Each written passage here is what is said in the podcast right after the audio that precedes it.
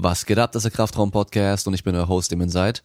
Mit der Folge Nummer 62 und zu Gast habe ich den Eduard Isenmann, Autor der aktuellen Studie zu Ektosteron, also dieser Stoff aus Spinat, der ja in den Medien jetzt gerade echt äh, auseinandergenommen wird. Und zwar wird gesagt, ja, Spinat kommt auf die Dopingliste und was weiß ich was, ja. Also mal wieder so ein klassischer Fall von irgendwelche Reporter, die keine Ahnung von Wissenschaft haben, die keine Ahnung von Forschung haben, haben jetzt hier irgendwie eine Studie in die Hände bekommen und haben dann den Titel gelesen oder haben vielleicht den Abstract gelesen und sagen jetzt, okay, Spinat ähm, wirkt genauso wie Anabolika, anabole Steroide und soll auf die Dopingliste kommen, was natürlich kompletter Quatsch ist. Ja, deswegen habe ich jetzt den Eddie hier eingeladen, damit er einfach mal berichten kann, wie das wirklich funktioniert, was passiert ist in der Studie, was gemacht wurde, was, warum und wie gemacht wurde, weil auch unsere Fitness- und Kraftsportmedien teilweise hier Kritik ausüben an der Studie,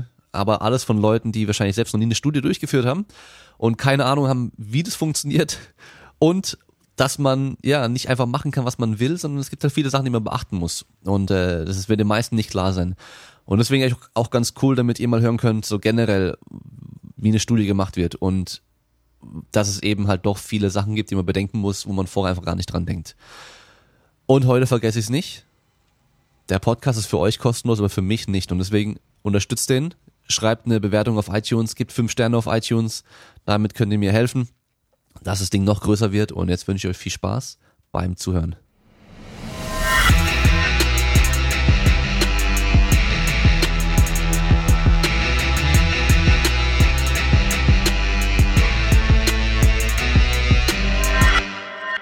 Jetzt läuft's. Endlich, ja. ja endlich läuft's. Eine Stunde Sehr später. Schön. Eine Stunde. Podcast fertig. Läuft. Ja, genau. Gut, geschafft. ja, naja. wir könnten eigentlich ah, schon fertig sein und jetzt fangen wir erst an. Ist auch, ist auch okay. Ist es Sonntag, wir haben Zeit. No. Ja, aber das ist ja dieses Ding ja. mit der Technik. Ermöglicht ja. so viele Sachen, aber wenn sie halt nicht funktioniert, dann geht halt gar nichts mehr das ist halt genau der Punkt. Also, ne, also ich mache mir echt keine Gedanken, zum Beispiel allein so dieses Kabel, dass ich das Kabel da nicht mal reinstecken kann. Das machst du in dem Moment, wo du es brauchst, dann läuft's erst. Also, oder läuft's halt nicht. Wo du sagst, seit wann habe ich da keine Kabel mehr dran? Ne, das ist dann halt so ein bisschen nervig. Naja. Ja.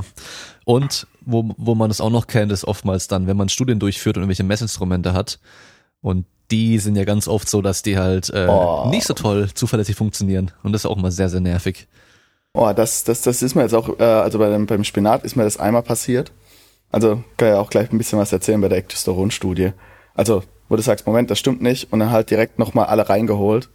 Ähm, ja, passiert. Aber du musst es halt vorher ausprobieren und im Prinzip am gleichen Tag, bevor der erste Proband ist, nochmal die ersten drei Untersuchungen machen und dann hoffen, dass es gleich beim ersten funktioniert. Aber ähm, wenn das nicht fünf, sechs Mal machst in der Routine, keine Chance eigentlich, dass dann überhaupt irgendwelche Untersuchungen einigermaßen passen.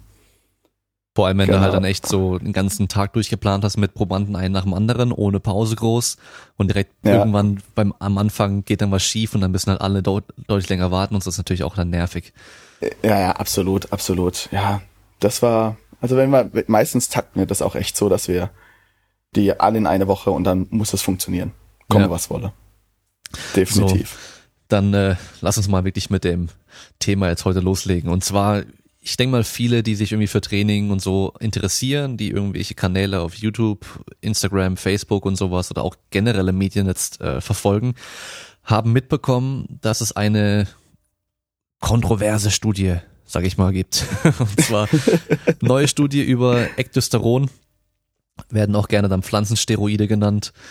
Und zwar ein Inhaltsstoff aus dem Spinat, der jetzt genauso wirken soll wie Testosteron. Ja, und äh, da gibt's ja irgendwie schon so ein paar Medien, die das so ein bisschen äh, überspitzt äh, gebracht haben, so packt euer Testo und Trenn ein und kauft euch Ektosteron oder kiloweise Spinat und ihr werdet super stark. ja. ja.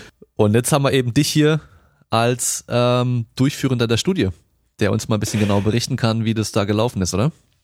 Ja, genau. Also ähm, ja, ich habe das jetzt auch letzte Woche spontan im Radio gehört dass das plötzlich so eine Welle geschlagen hat. Äh, Im Grunde so allgemein, das war eine große internationale Studie, lief natürlich über die Leitung äh, von der äh, Uni in äh, Berlin. Das, das, ist auch absolut korrekt. Äh, Nur halt natürlich haben wir uns die Aufgaben irgendwie dann geteilt, dann mit der Sporthochschule den, den Praxispart durchgeführt. Und äh, ein bisschen vorneweg, also Ecdysteron ist äh, im Spinat enthalten, ist aber kein Pflanzensteroid, sondern ein Häutungshormon von Insekten. Also man muss erstmal so erstmal das sich immer überlegen. Ähm, wo ist erstmal die Kategorie? Was ist das überhaupt und was kann das? Und ähm, ja, als erstes habe hab ich mir der auch die, die Studie angeschaut, beziehungsweise auch die Voruntersuchung angeguckt. Das ist ein Häutungshormon, gehört zur Familie der Steroide und klar, in der Fitnessszene, wenn wir über Steroide reden, reden wir dann wirklich Anabol und sehen aus wie Arnold Schwarzenegger und so weiter. Ähm, aber haben natürlich auch unterschiedliche Funktionen. Na, also da ist es so mal erstmal die Kategorisierung, was haben wir denn da? Und warum wird das denn zum Beispiel auch in Spinat eigentlich produziert? Ne? Also was ist der Sinn? Warum macht Spinat? Bildet ein Häutungshormon. Und wie können oder wie versucht es der Mensch eigentlich zu nutzen, dass er daraus einen Profit eigentlich bekommt? Ne? Das ist eigentlich so der erste Gedanke gewesen, weil das kommt natürlich in den Medien nicht so rüber, weil sie sagen, ja, Popeye, aber im Prinzip ist es eigentlich ein äh, Insektenhäutungshormon. Okay, ja, und ähm, wie generell, wie kam denn überhaupt erstmal die Idee, darüber eine Studie nochmal zu machen? Weil es gibt ja schon so ein paar Untersuchungen, aber ich glaube, bisher nur einer Menschen davor, kann das sein? Und alle anderen ja. waren an Tieren und ähm, irgendwelchen Zellkulturen und so? Genau, also wenn man sich das so ein bisschen anschaut, äh, generell Studien mit Nahrungsergänzungsmitteln, läuft das so ein Prozess. Also erstmal geht das alles über eine Zellkulturlinie, also eine, eine komplett erstmal nur an Zellen, was passiert da. Und da testet man so im Allgemeinen auf der einen Seite an äh, Myotuben, also so Vorstufen von Muskelzellen, ne, die kann man heranzüchten und dann schauen, äh, durch Kontamination, äh, wie jetzt anabole Effekte, also durch Durchmessermessungen, was da passiert. Und wenn man da sieht, ah, es funktioniert was, weiß man natürlich noch immer nicht, wie es funktioniert. Und dann gibt es natürlich im nächsten Schritt dann irgendwelche äh, Tierstudien, die jetzt auch schon Jahre zurücklegen, aber dann halt im nächsten Schritt sollte es angeblich auch beim Menschen funktionieren. Ne? Und es gab eine Studie von 2006, ähm, die das gemacht hat aber was man halt natürlich bei, was wir immer beobachten bei Humanstudien, ja, Standardisierung, Trainingsprotokolle und vor allem, wenn es so in Richtung Trainingsstudien gibt, es gibt keine, keine einheitlichen äh, ja, Studiendesigns. Äh, der kennst du aus, aus der Trainingsplanung. Jeder fährt ein anderes Trainingsmodell, jeder fährt vielleicht ein lineares Modell oder ein, oder ein wellenförmiges Modell oder hat dann mehrere Einheiten, Satzzahl. Wir kennen ja das Ganze, die ganzen Diskussionen. Und dann halt natürlich äh, die Konzentration von bestimmten Stoffen. Das sind ja ganz viele Faktoren, die da eigentlich mit reinspielen und dann auch mal schwierig ist, äh, daraus rauszuziehen. Ja, also das war jetzt so in dem Punkt. Ähm, es fing, ehrlich gesagt, glaube ich, 2016 an, als Russland wirklich des systematischen Dopings ja überführt wurde oder denen das vorgeworfen wird. Ne? Also ich möchte jetzt halt immer nicht. Aber das war ja, das war ja 2016 ganz stark in den Medien vertreten ist und dann sind sie dann auch auf solche äh, Phytoestro äh, Phytosteroide dann eigentlich nochmal eingegangen und gesagt, Moment mal, da könnte was sein und dann sind sie halt aus diesen Zellkulturstudien, ähm, Tierstudien dann gesagt, okay, wir müssen doch nochmal eine systematische Humanstudie starten, um wirklich das mal zu untersuchen, was da wirklich hinten dran ist. Genau, also das war so eigentlich der Start und äh, mit allem grob. Okay. Ja. Gut, also das heißt, ähm, es war im Endeffekt noch nicht wirklich klar, was es denn bei Menschen dann wirklich macht. Nee, genau. Also das, man hatte das in, in der Zellkultur gesehen, man hat es in Tierstudien gesehen, dass es einen Hypertrophie-Effekt gibt, aber Muskel, äh, ja, Muskelwachstum, aber natürlich keine Leistungssteigerung. Das ist schwierig, ne, Tierstudien da durchzuführen. Es gibt da verschiedene Versuche, aber das klappt natürlich hinten und vorne nicht. Und deswegen wurde dann auch gesagt, wir müssen jetzt einfach mal eine äh, systematische Kraftstudie, ne, weil Muskelwachstum, Kraftsteigerung, so wird's ja dann verkauft, äh, durchführen. Und da kam ich dann halt mehr oder weniger ins Spiel. Mit dem wissenschaftlichen Hintergrund, den ich jetzt dann hatte, oder mit meinem Studium, mit der Ausbildung, die ich gemacht habe, und sollte dann eigentlich eine systematische Kraftstudie durchführen. Mhm. Und dann idealerweise mit, ja, so vielen wie möglich. Da müssen wir vielleicht noch anmerken, dass du äh, nicht nur Sportwissenschaft studiert hast, sondern noch was Richtiges studiert hast, und zwar Chemie. Und äh, ja. das heißt, da halt auch nochmal ein bisschen mehr Durchblick insgesamt hast, wenn es um die ganze äh, chemischen Verfahren geht. Genau. Ähm, ich muss sagen, ich kenne eigentlich nur eine Person, die die dich aber auch kennt und seitdem selber halt dann auch Ektosteron so ein bisschen ausprobiert hat, aber vorher, ich habe das immer wieder mal gehört, auch so in diesen Bodybuilding-Kreisen, auch dann in irgendwelchen Steroidforen im Internet, die es da gibt, ja, da ähm, bin ich natürlich auch immer wieder mal so ein bisschen am Mitlesen, dass ich einfach so weiß, was da so passiert, weil man weiß ja nie, wer auf einen zukommt und dann mal so nachfragt, so hey, ähm, ich habe hier das und das, soll ich das nehmen? So, wenn du halt Athleten hast, ja, dass man da einfach Bescheid weiß, was ist denn hier überhaupt was?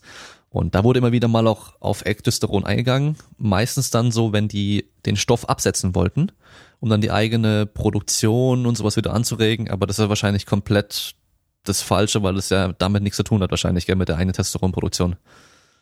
Ge genau, also das ist, ähm, ja, also auch das habe ich schon mal selber gelesen. Ne? Äh, in dem Moment, wenn ich dann auch diese Foren durchkämme, steht dann meistens drin, verändern halt die, die Leute, die das ausprobieren, einfach verschiedene Variablen gleichzeitig. Das heißt, sie fangen an wieder mit einem systematischen Training, sie achten in dem Moment auf ihre Ernährung, sie sind hochmotiviert, ich nehme jetzt ein Nahrungsergänzungsmittel, was angeblich Muskelwachstum hat. Ähm, wir wissen nicht, welchen Leistungsstand sie haben. Ne? Also auch da gibt es in meinen Augen noch keinen wirklichen Standard, was ist jetzt wirklich Kraft erfahren, was ist jetzt ein reiner Kraftsportler, was ist jetzt Profi-Kraftsportler? Also wir finden da auch nichts. Wir sind auch versuchen da gerade irgendwie so Richtlinien zu bekommen, ne, weil auch das ja auch schon wieder im Internet diskutiert ist, was für Art von Person wir hatten. Ähm, und genau, aber in dem Moment, als ich dann auch mich damit unterhalten habe, klar, es ist die Forschung, äh, sind halt bekommt man halt auch de, de, den Hintergrund mit, mit was für einem Studiendesign wir dran gegangen sind, mit welchen Personen wir reingegangen sind. Na, also das hängt ja ganz stark aneinander zusammen, also das hängt ja einfach zusammen. Ähm, wir haben jetzt nicht gesagt, wir nehmen jetzt irgendwelche Leute und machen jetzt Krafttraining, sondern es muss ja alles aufeinander abgestimmt sein. Auch das Trainingssystem und die, die Phasen, wie wir gefahren sind, haben sich, haben wir auf den Kalender abgestimmt. Wann haben wir Hochphasen gehabt, wann haben wir, sagen wir, wir nehmen eine Tiefphase mit rein, äh, über wie viele Wochen gehen wir. Ne? Also das, das war alles aufeinander abgestimmt. Mhm. Und ähm, wenn man jetzt nur bezieht, ne, das eine ist ein Häutungshormon, was dann auch in Pflanzen produziert wird. Äh, als Chemiker schaue ich mir natürlich das Molekül an und das sieht halt natürlich schon unterschiedlich aus wie zu unserem normalen Testosteron. Ähm, dass das meine Testosteronproduktion nicht erhöht, also ne, äh, hätte mich auch stark gewundert, aber dass es vielleicht an gleiche Rezeptoren gehen könnte, ne, weiß, na, haben wir aber auch hier in der Zellkultur gezeigt, das funktioniert nicht. Also das heißt, es geht nicht an den gleichen Rezeptor, macht die gleiche Kaskade, sondern ähm, das funktioniert irgendwie anders. Aber es funktioniert. Also da sind wir immer noch nicht sicher, wie es genau ähm, der Stoff da ähm, was machen kann. Aber wir wissen, dass es funktioniert. Und das passiert eigentlich sogenannt durch immer durch Blind, äh, Doppelblindproben äh, oder Studien, äh, beziehungsweise ver verblindete äh, Zellkulturstudien. Das heißt, wir wissen in dem Moment, wenn wir etwas messen, oder analysieren nicht, äh, zu welchem Stoff das gehört. Ne? Also auch hier bei unserer Studie, Trainingsstudie, war das so, alle meine Probanden als auch ich, während ich sie trainiert habe, also ich habe wirklich alle Probanden bei jeder Trainingseinheit betreut. Ich habe ich hab entschieden, wann ich eigentlich das Trainingsgewicht gesteigert habe oder wie ich das gesteigert habe. Ähm, erst am Ende, als ich alle Ergebnisse hatte, wurde mir dann gesagt, okay, Proband XY war jetzt in der Placebo-Gruppe oder in der normal dosierten Spinat oder in der hochdosierten. Die einzige Gruppe, die klar war, war halt die Kontrollgruppe, die nur das Supplement genommen haben, aber nicht trainiert haben. Und das ist halt dann äh, sehr, sehr spannend, weil dann halt die Ergebnisse dann doch ein bisschen anders sind, wie man gedacht hat. Also äh, mir war das egal und ich habe, äh, es gab eine ganz klare Regel zu äh, mit meinen Probanden. Ich möchte niemals die, Pro die Kapseln sehen, was sie zu sich nehmen und ich will nie, dass sie irgendwie irgendwo miteinander darüber reden. Na, also dass da einfach wirklich die Qualität hoch bleibt und am Ende, äh, zwei, drei Wochen nach der Ausgangsuntersuchung, kann ich euch sagen, in welcher Gruppe ihr gewesen seid. Mhm. Genau, also das ist. Ja, das, ähm, also ist natürlich immer dann so ein Ding, dann fangen die an zu spekulieren, in welcher Gruppe bin ich denn und äh, denken so, sie spüren irgendwas und so. Das ist bei so einem Stoff natürlich ein bisschen einfacher. Ich habe eine Koffeinstudie gemacht gehabt, hochdosiert, mhm auch Placebo oh. kontrolliert und doppelblind. Das heißt, da hast du bei dem einen oder anderen die Effekte natürlich schon auch stark gemerkt direkt. Oder wenn mir halt dann die nachts irgendwie um drei geschrieben haben, ich kann nicht schlafen, du Penner, ich komme nicht mehr und so, dann war halt wahrscheinlich klar, dass die in der Koffeingruppe waren. Wobei, da waren welche dabei, die haben gemeint, ja, ich bin auf keinen Fall bei Koffein und andere, ich bin auf jeden Fall auf Koffein. Und es war dann genau das Gegenteil. Also, ja, ja. das, genau, also das ist auch unglaublich schwierig zu, zu standardisieren und eigentlich Laborbedingungen in der Realität zu schaffen. Sagen, ich möchte gar nicht, dass er darüber redet. Ähm, das ist schon wirklich sehr, sehr schwierig. Das war ein immenser Aufwand und auch die Kategorisierung der Gruppen, ähm, dass die ungefähr gleich stark sind. Also wir machen das ja, wir gehen ja in Eingangsuntersuchungen rein. Wir sind mit 53 Leuten rein in diese Studie. Und dann habe ich ja die, die Gruppen kategorisiert nach äh, äh, Körperzusammensetzung, also ähm, Muskelmasse, äh, Fettmasse etc., aber auch gleichzeitig die drei äh, ja, Performance-Parameter, die wir gemessen haben. Sprunghöhe, maximale Leistung im, im, Unterkörper durch die Kniebeuge, Bankdrücken. Wir haben auch einfach zwei Parameter genommen, die einfach in der Praxis einfach relevant sind. Wir hätten natürlich auch Isokineten nehmen können, aber das ist ja so weit weg von der Realität oder halt, das, das interessiert vielleicht den einen oder anderen, aber nicht die breite Masse, sondern sie wollen ja wissen, was drücke ich mehr auf der Bank oder was kann ich mehr beugen. Na, mhm. Das ist ja der entscheidende Punkt. Und dann kategorisieren wir auch. Na, das heißt, dann gab es die, die Randomisierung, wer muss in welcher Gruppe sein. Die Trainingsgruppen, die wir hatten, haben dann auch natürlich immer den gleichen Stoff gehabt. Na, das heißt nicht, dass dann irgendwie der eine gesagt hat, ja, ich nehme so und so viele Kapseln und der andere auch, oh, meine sehen so aus, dass sie überhaupt gar nicht in die Versuchung kam, drüber zu reden, weil diese Subgruppen, die ich hatte, das waren zwei bis sechs Leute, die hatten immer den gleichen Stoff. Na? Und ähm, dann haben wir natürlich das Training gestartet und wie es halt nach zehn Wochen, zwölf Wochen ist, fallen dir immer mal wieder Leute weg. Aus unterschiedlichen Gründen. Na, also da waren familiäre Dinge, da waren Krankheit, ne, aber bei 50 Leuten ähm, ist es auch so, dass das einfach passiert. Bei, glaube ich, einem oder maximal zwei Leuten war es so, dass das Trainingsdesign nicht gepasst hat. Na, aber jeder, der aus dem Kraftsport kommt, gesagt, wir machen einen Trainingsplan wie Arnold Schwarzenegger und bei allen funktioniert er, das, das ist halt einfach nicht so. Na, also da, beim einen war es Training zu viel, bei dem anderen war es dann halt auch, der kam mit dem Volumen nicht dann klar. Ähm, dann sind die rausgefallen, weil sie einfach nicht diese, diese, diese Pace und diese Steigerung halten konnten. Ja, also die waren dann einfach chronisch übermüdet und das hat dann überall gezwickt und dann war das einfach so, pass mal auf, ähm, das Protokoll passt nicht und deswegen müssen wir euch da rausnehmen. Na, dass das halt einfach unsere Ergebnisse nicht verfälscht. Mhm. Genau. Da rechnet man ja in der Regel grob mit 20 Prozent Ausfall. Genau, also da ist man schon gut. Wir waren jetzt dann bei, wie gesagt, bei 53 mit 7 raus, waren wir da unten drunter, knapp mhm. 15 Prozent, plus minus. Ähm, aber das, das schafft man wirklich in dem Moment nur, wenn du halt wirklich eins zu eins oder halt in Kleingruppen immer Kontakt hast. Ja. ja. Es war jetzt auch so, dass wir in diesen drei Monaten war ich halt 24-7 für die erreichbar. Ja, das ist schon, ich habe montags bis sonntags Training gegeben. Äh, ich weiß nicht, wer sich auch mal die Studie durchgelesen hat. Wir haben dreimal die Woche trainiert in Kleingruppen. Ähm, und äh, zwischen jeder Trainingseinheit musste mindestens ein Tag Pause sein. Und so ein klassisches Modell ist ja Montag, Mittwoch, Freitag. Dann hast du am Wochenende zwei Tage frei und dann geht's in die nächste Trainingswoche. Ähm, aber wenn du halt wirklich mit so vielen Leuten in so eine Trainingsstudie gehst, hast du ja jeden Tag irgendwie eine Trainingsgruppe und schreibst dann mit einem, sagst ja, Moment mal, ich kann morgen früh nicht zu meiner Morgenseinheit kommen, okay, komm zur Nachmittagseinheit zur Not, ähm, dass du einfach diese Trainingsfrequenz hältst. Also das heißt, der Arbeitsaufwand für eine Person oder für Studienleitung, der das Projekt leitet, ist halt sehr, sehr hoch. Aber dadurch kannst du die Qualität halten und auch den Dropout sehr stark minimieren. Na, also das, dann kannst du sagen, okay, Moment, ich finde eine Lösung. Jeder, der irgendwie Online-Coaching äh, betreibt oder halt auch äh, Personal Training betreibt, kennt das.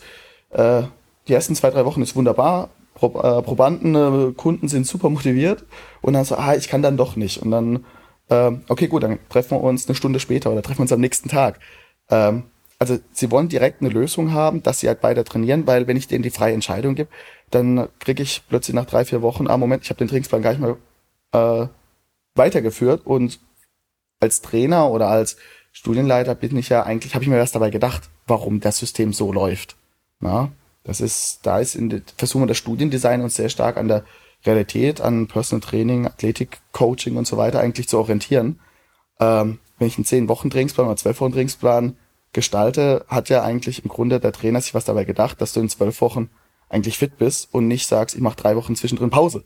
Ja, also das ist ja eigentlich nicht der Plan gewesen. Ja, ja, ich glaube, viele unterschätzen da einfach äh, den Aufwand und wie schwer das ist, überhaupt sowas zu machen. Weil dann hörst du halt die Kritik, ähm, oh, warum haben sie jetzt Beinpressen statt Kniebeuge gemacht oder warum haben sie das so und so gemacht oder die Zeit und die Dauer und was weiß ich was, aber man hat ja oftmals noch äußere Faktoren oder Bedingungen, die einem es einfach nicht ermöglichen, so dieses Optimale in Anführungszeichen durchzuführen. Es geht ja meistens nicht. Bei meiner Studie damals war ich durch die Playoffs und die Weihnachtsferien limitiert. Das heißt, ich hatte ein Zeitfenster von zehn Wochen und da musste ich eine Woche testen, acht Wochen Training und nochmal eine Woche testen. Das heißt, ich hätte eigentlich aber gerne nach dem zweiten Test nochmal zwei Wochen Pause gemacht und dann nochmal getestet. Ja, aber das, das ging halt nicht, weil dann waren die Leute im Urlaub, dann waren die Leute keine Ahnung wo und ähm, der eine hat weiter trainiert, der andere hat nicht mehr trainiert. Dann, dass man jedes Training überwachen sollte, ist natürlich klar, weil, wie du schon gesagt hast, viele ja. würden einfach auch nicht trainieren, aber dann sagen sie, ja gut, ähm, ich sag einfach, ich habe trainiert, damit ich aus der Studie nicht rausfalle und so. Ich, ich will das, mhm. oder mir ist es peinlich, das zu sagen oder so. Und dann wird so dadurch auch noch viel verfälscht. Das ist ja immer, immer auch ein Problem. Da muss man sich auch drauf verlassen können. Deswegen immer vor Ort sein ist natürlich dann deutlich besser. Mega der Aufwand. Also ich weiß auch, ich habe da auch äh, acht Wochen lang äh, jeden Tag eigentlich im Gym gestanden. Das ist dann schon ja, ist, ist eine Arbeit. Am Anfang geht es noch ziemlich gut, gell? Da sind die alle Gruppen so, wie es eingeplant ist. Ja. Dann hast du irgendwie deine vier, fünf Tage die Woche, wo du dann machst. Und am Schluss ist es so, dann, dann trainierst du mit dem einen morgens alleine, weil der anders nicht mehr kann ja. wegen der Arbeit, mit dem anderen dann spät abends, dann zwei Leute mittags genau. nochmal und bist jeden Tag dann dort. Genau, also im Prinzip verstückelt sich das, aber du kriegst dann trotzdem, hast du auf dem Schirm, okay, diese Trainingsfrequenz, äh, ein Tag Training, ein Tag Pause oder dann halt natürlich, ne, wir haben eine sieben Tage Woche, mal zwei Tage Pause, aber dass das System einfach passt, ähm, aber dass du halt die Qualität halten kannst. Und wieder, ja, der, die gleichen, ich hatte zwei Leute, äh, die extern trainiert haben und äh, da war es dann so, der eine ist mir dann abgesprungen, weil der hat mir dann nach acht Wochen gesagt, er hat zwei Wochen gar nicht mehr trainiert. Und ich meinte, na toll. äh, das war, das war in der, genau, es war ja Genau, der hat acht Wochen trainiert gehabt und die haben die letzten zwei Wochen gefehlt, hat mir aber nicht gesagt, er wollte auch, ich habe einen Termin mit der Ausgangsuntersuchung gemacht und er hat gesagt, er hat gar nicht mehr trainiert. Und sagt, das waren aber die entscheidenden Wochen, nochmal am Schluss, nochmal einen rauszuholen. Ähm, vor allem auch vom Trainingsdesign. Also war das ein Dropout, wo ich gedacht habe, ähm, na toll, hättest mir das vorher gesagt, wir hätten telefonieren können, wir hätten das irgendwie. Und der andere ist dann eigentlich mit wieder, der hat gesagt, das ist so tough alleine, ich würde gerne zu einer Gruppe dazukommen und habe ich ihn dazu äh, zugeordnet zu einer Gruppe dass ich ihn einfach betreue. Es ist, es macht so viel aus, wenn äh, einer hinten dran steht, der zählt, der zur Not spotten kann. Ähm, und genau, und auch das, das System zu erklären. Na, also äh, das, der, das Training, den Trainingsplan, den ich gemacht habe, das ist kein Hexenwerk. Das waren die Basissachen, äh, Kniebeugen, Kreuze im Bankdrücken. Äh, natürlich nicht alle an einem Tag, sondern halt Ganzkörpertraining äh, mit sechs verschiedenen Übungen. Am Anfang erstmal dreimal zwölf und danach auf dreimal acht hoch. Ähm, um dann zu sagen, okay, ich möchte aber, dass du nächste Woche, weil wir steigern, äh, um fünf Kilogramm steigern. Na? Und dann sagt er, das ist aber schon anstrengend. Ich weiß, dass es anstrengend ist, aber du bist auch besser. Na? Also das sind ja Faktoren, äh, das geht. Und äh, natürlich haben wir in der Studie auch reingeschrieben, zweieinhalb bis fünf Kilogramm, aber das war in meinem Ermessen. Also ich habe gesagt, wenn das sauber läuft und ich habe keine, also dass ich nicht eingreifen muss, dann steigerst du nächste Woche um fünf Kilogramm, weil es im Plan so steht. Und dann gucken sie mich an äh, und gesagt, es klappt aber. Und sie haben es gekonnt. Und in dem Moment, wo es dann halt nur zweieinhalb Kilo war, war es halt so, da waren Faktoren wie, die Technik wurde sehr unsauber. Sie haben im zweiten Satz schon mit Brechen und Biegen gerade so die Wiederholung geschafft und im dritten Satz war es dann vielleicht eine Wiederholung weniger, kurz abgesetzt und nochmal und dann gesagt, okay, nächste Woche. Also es waren so ganz kleine Faktoren. Also sie haben das Volumen geschafft, aber es war halt nicht mehr die Qualität, die sie davor hatten. Und gar keine Steigerung hatten wir nur dann, wenn sie wirklich während den Sätzen dann halt ja äh, Zwischenpausen machen mussten. Das, das, das war aber eigentlich auch nie der Fall. Und ähm, genau, in den ersten vier, sechs Wochen hat man auch keinen großen Unterschied zwischen den Gruppen gesehen. Bis zur zweiten Tiefphase. Und dann gingen wir in die Achterwiederholung und plötzlich konnten aber halt Probanden einfach weiter so steigern, wo ich gedacht habe, das, ich weiß nicht, ne? Also, okay, aber ich konnte halt auch nicht zuordnen. Und dann äh, am Ende kam dann halt das so raus. Mhm. Ja, das war dann. Ja. Gib doch mal den Leuten, die zuhören, ganz vereinfacht das Studiendesign. Einmal so, erklär mal einfach, was ihr gemacht habt, wie die Tests ausgesehen haben, wie die Trainingseinheiten ausgesehen haben. Vielleicht auch so ein bisschen erklären, warum man es jetzt so und so gewählt hat. Und so die Ergebnisse so mal mhm. ganz einfach, grob, schnell so erklären, dass jeder weiß auch, wovon wir jetzt überhaupt sprechen. Okay, ja, gerne. Ähm, Genau, es ging ja um ein äh, Präparat, ne, das Ectosteron, was ein Muskelwachstum, eine Leistungssteigerung im Kraftsport, ne, also eigentlich zu erzielen. Das heißt, ähm, wir sollten eine Kraftstudie durchführen und natürlich im Idealfall nehme ich wirklich Elite-Kraftsportler. Aber jeder, der aus der Szene kommt, weiß, äh, wenn man eine Studie durchführt mit vier verschiedenen Gruppen, dass ich in jeder Gruppe um die 15 Probanden brauche, die idealerweise auch noch alle gleich groß sind, alle gleich schwer, alle gleiche Trainingserfahrung. Und das ist natürlich sehr utopisch. Und umso höher das Leistungsniveau ist, umso individueller ist ja auch natürlich der Trainingsplan. Also natürlich kennt man 50 wirklich sehr gute Kraftsportler, aber jeder trainiert natürlich ein bisschen anders, jeder hat eine andere Trainingsfrequenz. Der eine trainiert viermal die Woche, der andere sechsmal, vielleicht achtmal. Ne? Die splitten das ganz individuell. Und wir haben dann gesagt, okay, wir gehen eine Kategorie runter. Wir wollen krafterfahrene Sportler, ne? die kennen, die beherrschen alle Grundübungen, vor allem primär Kniebeugen, Kreuze im Bankdrücken, aber natürlich auch sowas wie Klimmzüge, vorgebeugtes Rudern etc. Und haben aber nicht nur diesen Erfahrungsfaktor genommen, sondern wollten auch einen gewissen Grad an, an, an Leistung sehen. Und da haben wir dann für uns gesagt, in der Kniebeuge sollte mindestens das 1,25-fache Körpergewicht gebeugt werden können. Auf eins. Also das ist auch hier in der Szene eigentlich kein großer Wert, aber halt daran kann man dann auch die Kategorie sehen. Vor allem bei Männern. Dass das, die Bewegung beherrscht wird. Beim Bankdrücken sollte ungefähr das Körpergewicht ein bisschen mehr drin sein. Und wenn man dann, egal welche Gruppe sich anschaut, haben wir eigentlich auch das Ziel erreicht, dass die Gruppen so gut sind. Und dann haben wir gesagt, okay, das ist unsere Gruppe, Kraftsport erfahrene Leute mit einem gewissen Leistungsfaktor. Wir trainieren die jetzt dreimal die Woche mit aber einem Zweier Trainingssplit. Ganzkörpertraining. Und da haben wir dann halt wirklich uns auf die Grundübungen bezogen. Trainingsplan 1, Kniebeugen, danach Ausfallschritte, weniger Gewicht, ne, aber trotzdem die Beine belastet. Vorgebeugtes Rudern, um den Rücken zu stabilisieren, Bankdrücken, Überzüge und eine Bauchübung. Und am Tag zwei haben wir dann äh, Kreuzheben gemacht als große, schwere Übung. Haben ähm, ja, Entschuldigung, da haben wir dann die Ausfallschritte gemacht. Wir haben am ersten Tag Good Mornings gemacht äh, für die hintere Kette. Ähm, und dann halt Klimmzüge, Schulterdrücken, Dips, also auch wieder für den Oberkörper ein Training durchgeführt und am Schluss natürlich wieder eine Bauchübung. Also das heißt, es waren zwei Trainingspläne für den ganzen Körper, weil wir auch natürlich zwei Parameter hatten, einen für den Oberkörper und Unterkörper.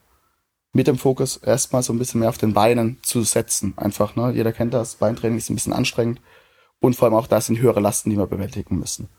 Und äh, na, wir sind nach dem Trainingsmodell dann gefahren, äh, Trainingswoche 1, Trainingsplan 1 machen, mit der Kniebeuge starten, Trainingsplan 2 am Mittwoch zum Beispiel, zwei Tage später, am Freitag dann Trainingsplan 1 wieder. Die Woche danach haben wir gesagt, okay, wir fangen mal mit B an, also das heißt dann B, A, B. Und mit diesem ganzen System sind wir dann durch die zehn Wochen gefahren und äh, haben uns dann halt, wie gesagt, verschiedene Parameter angeschaut, Leistungen, wie ich es gerade vorhin schon mal kurz gesagt habe, Sprünge, Kniebeuge Bankdrücken, haben uns aber die anthropometrischen Parameter, Muskelmasse, fettfreie Masse, Fettmasse etc. angeschaut.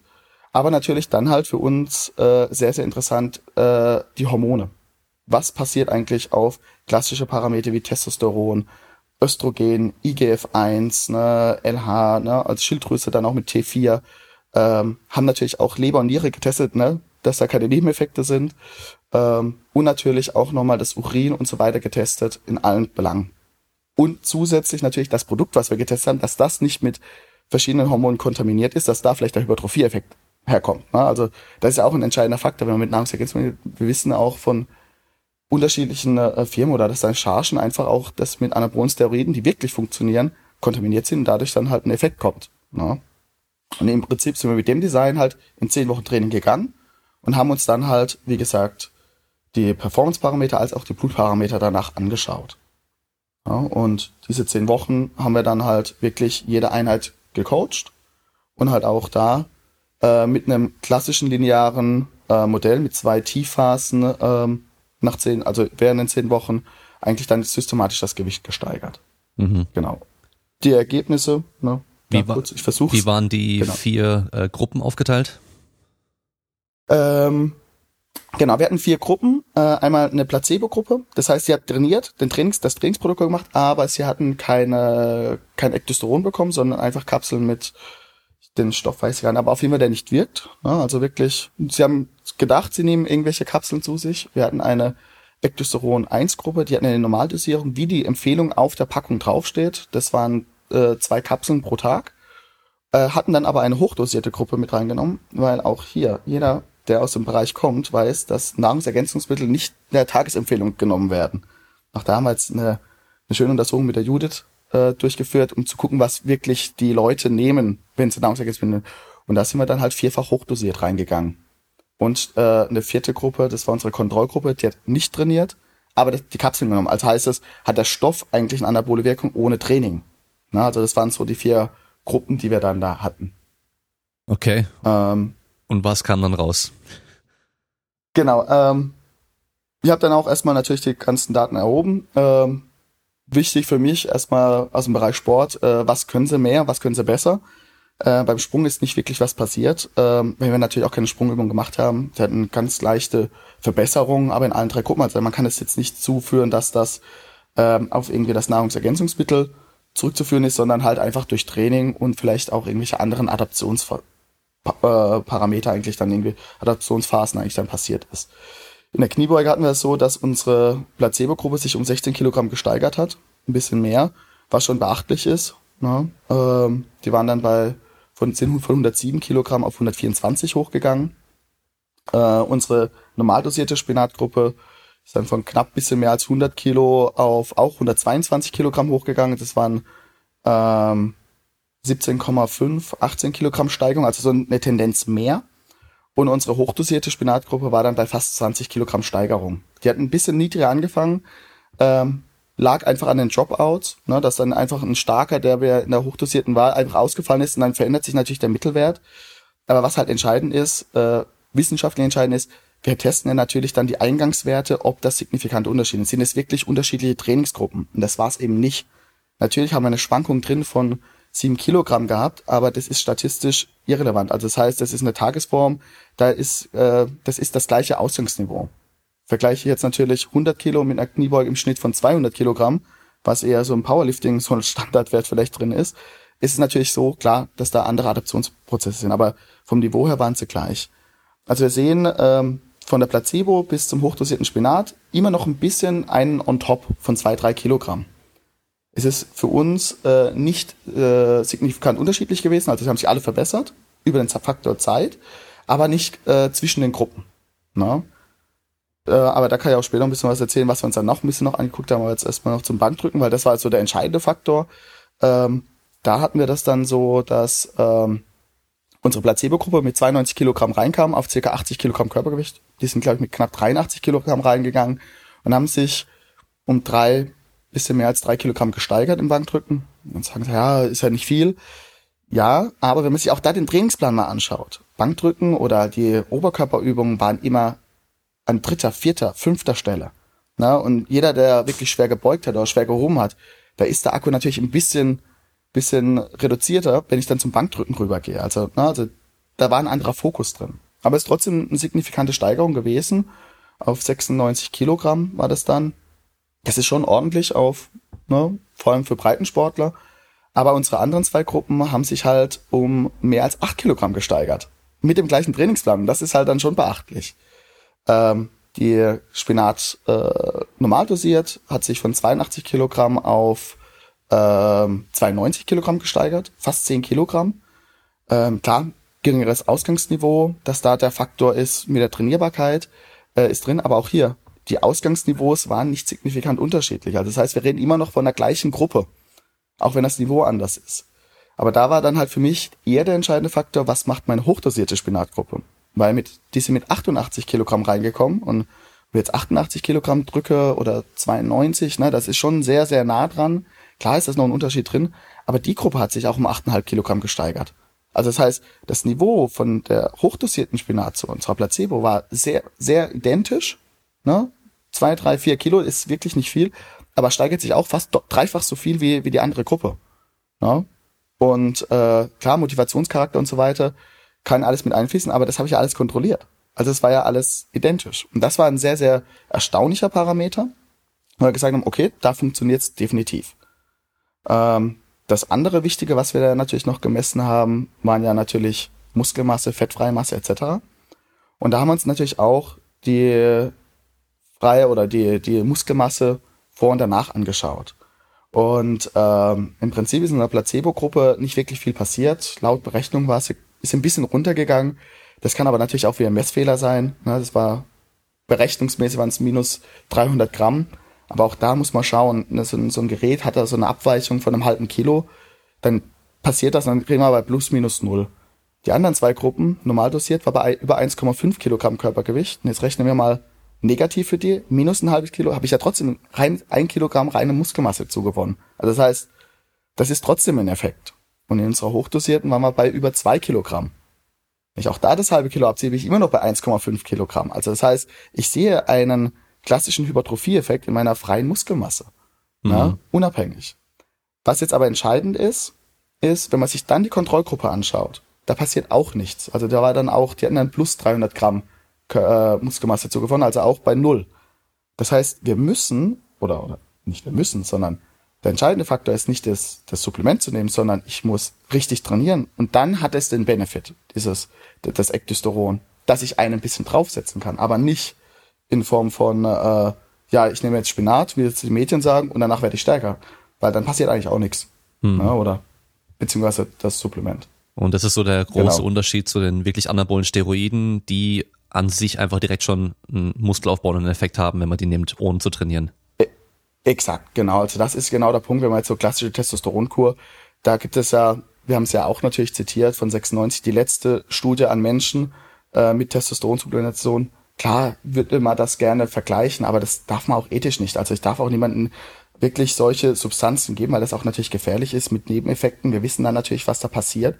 Ähm, und da ist genau der Unterschied.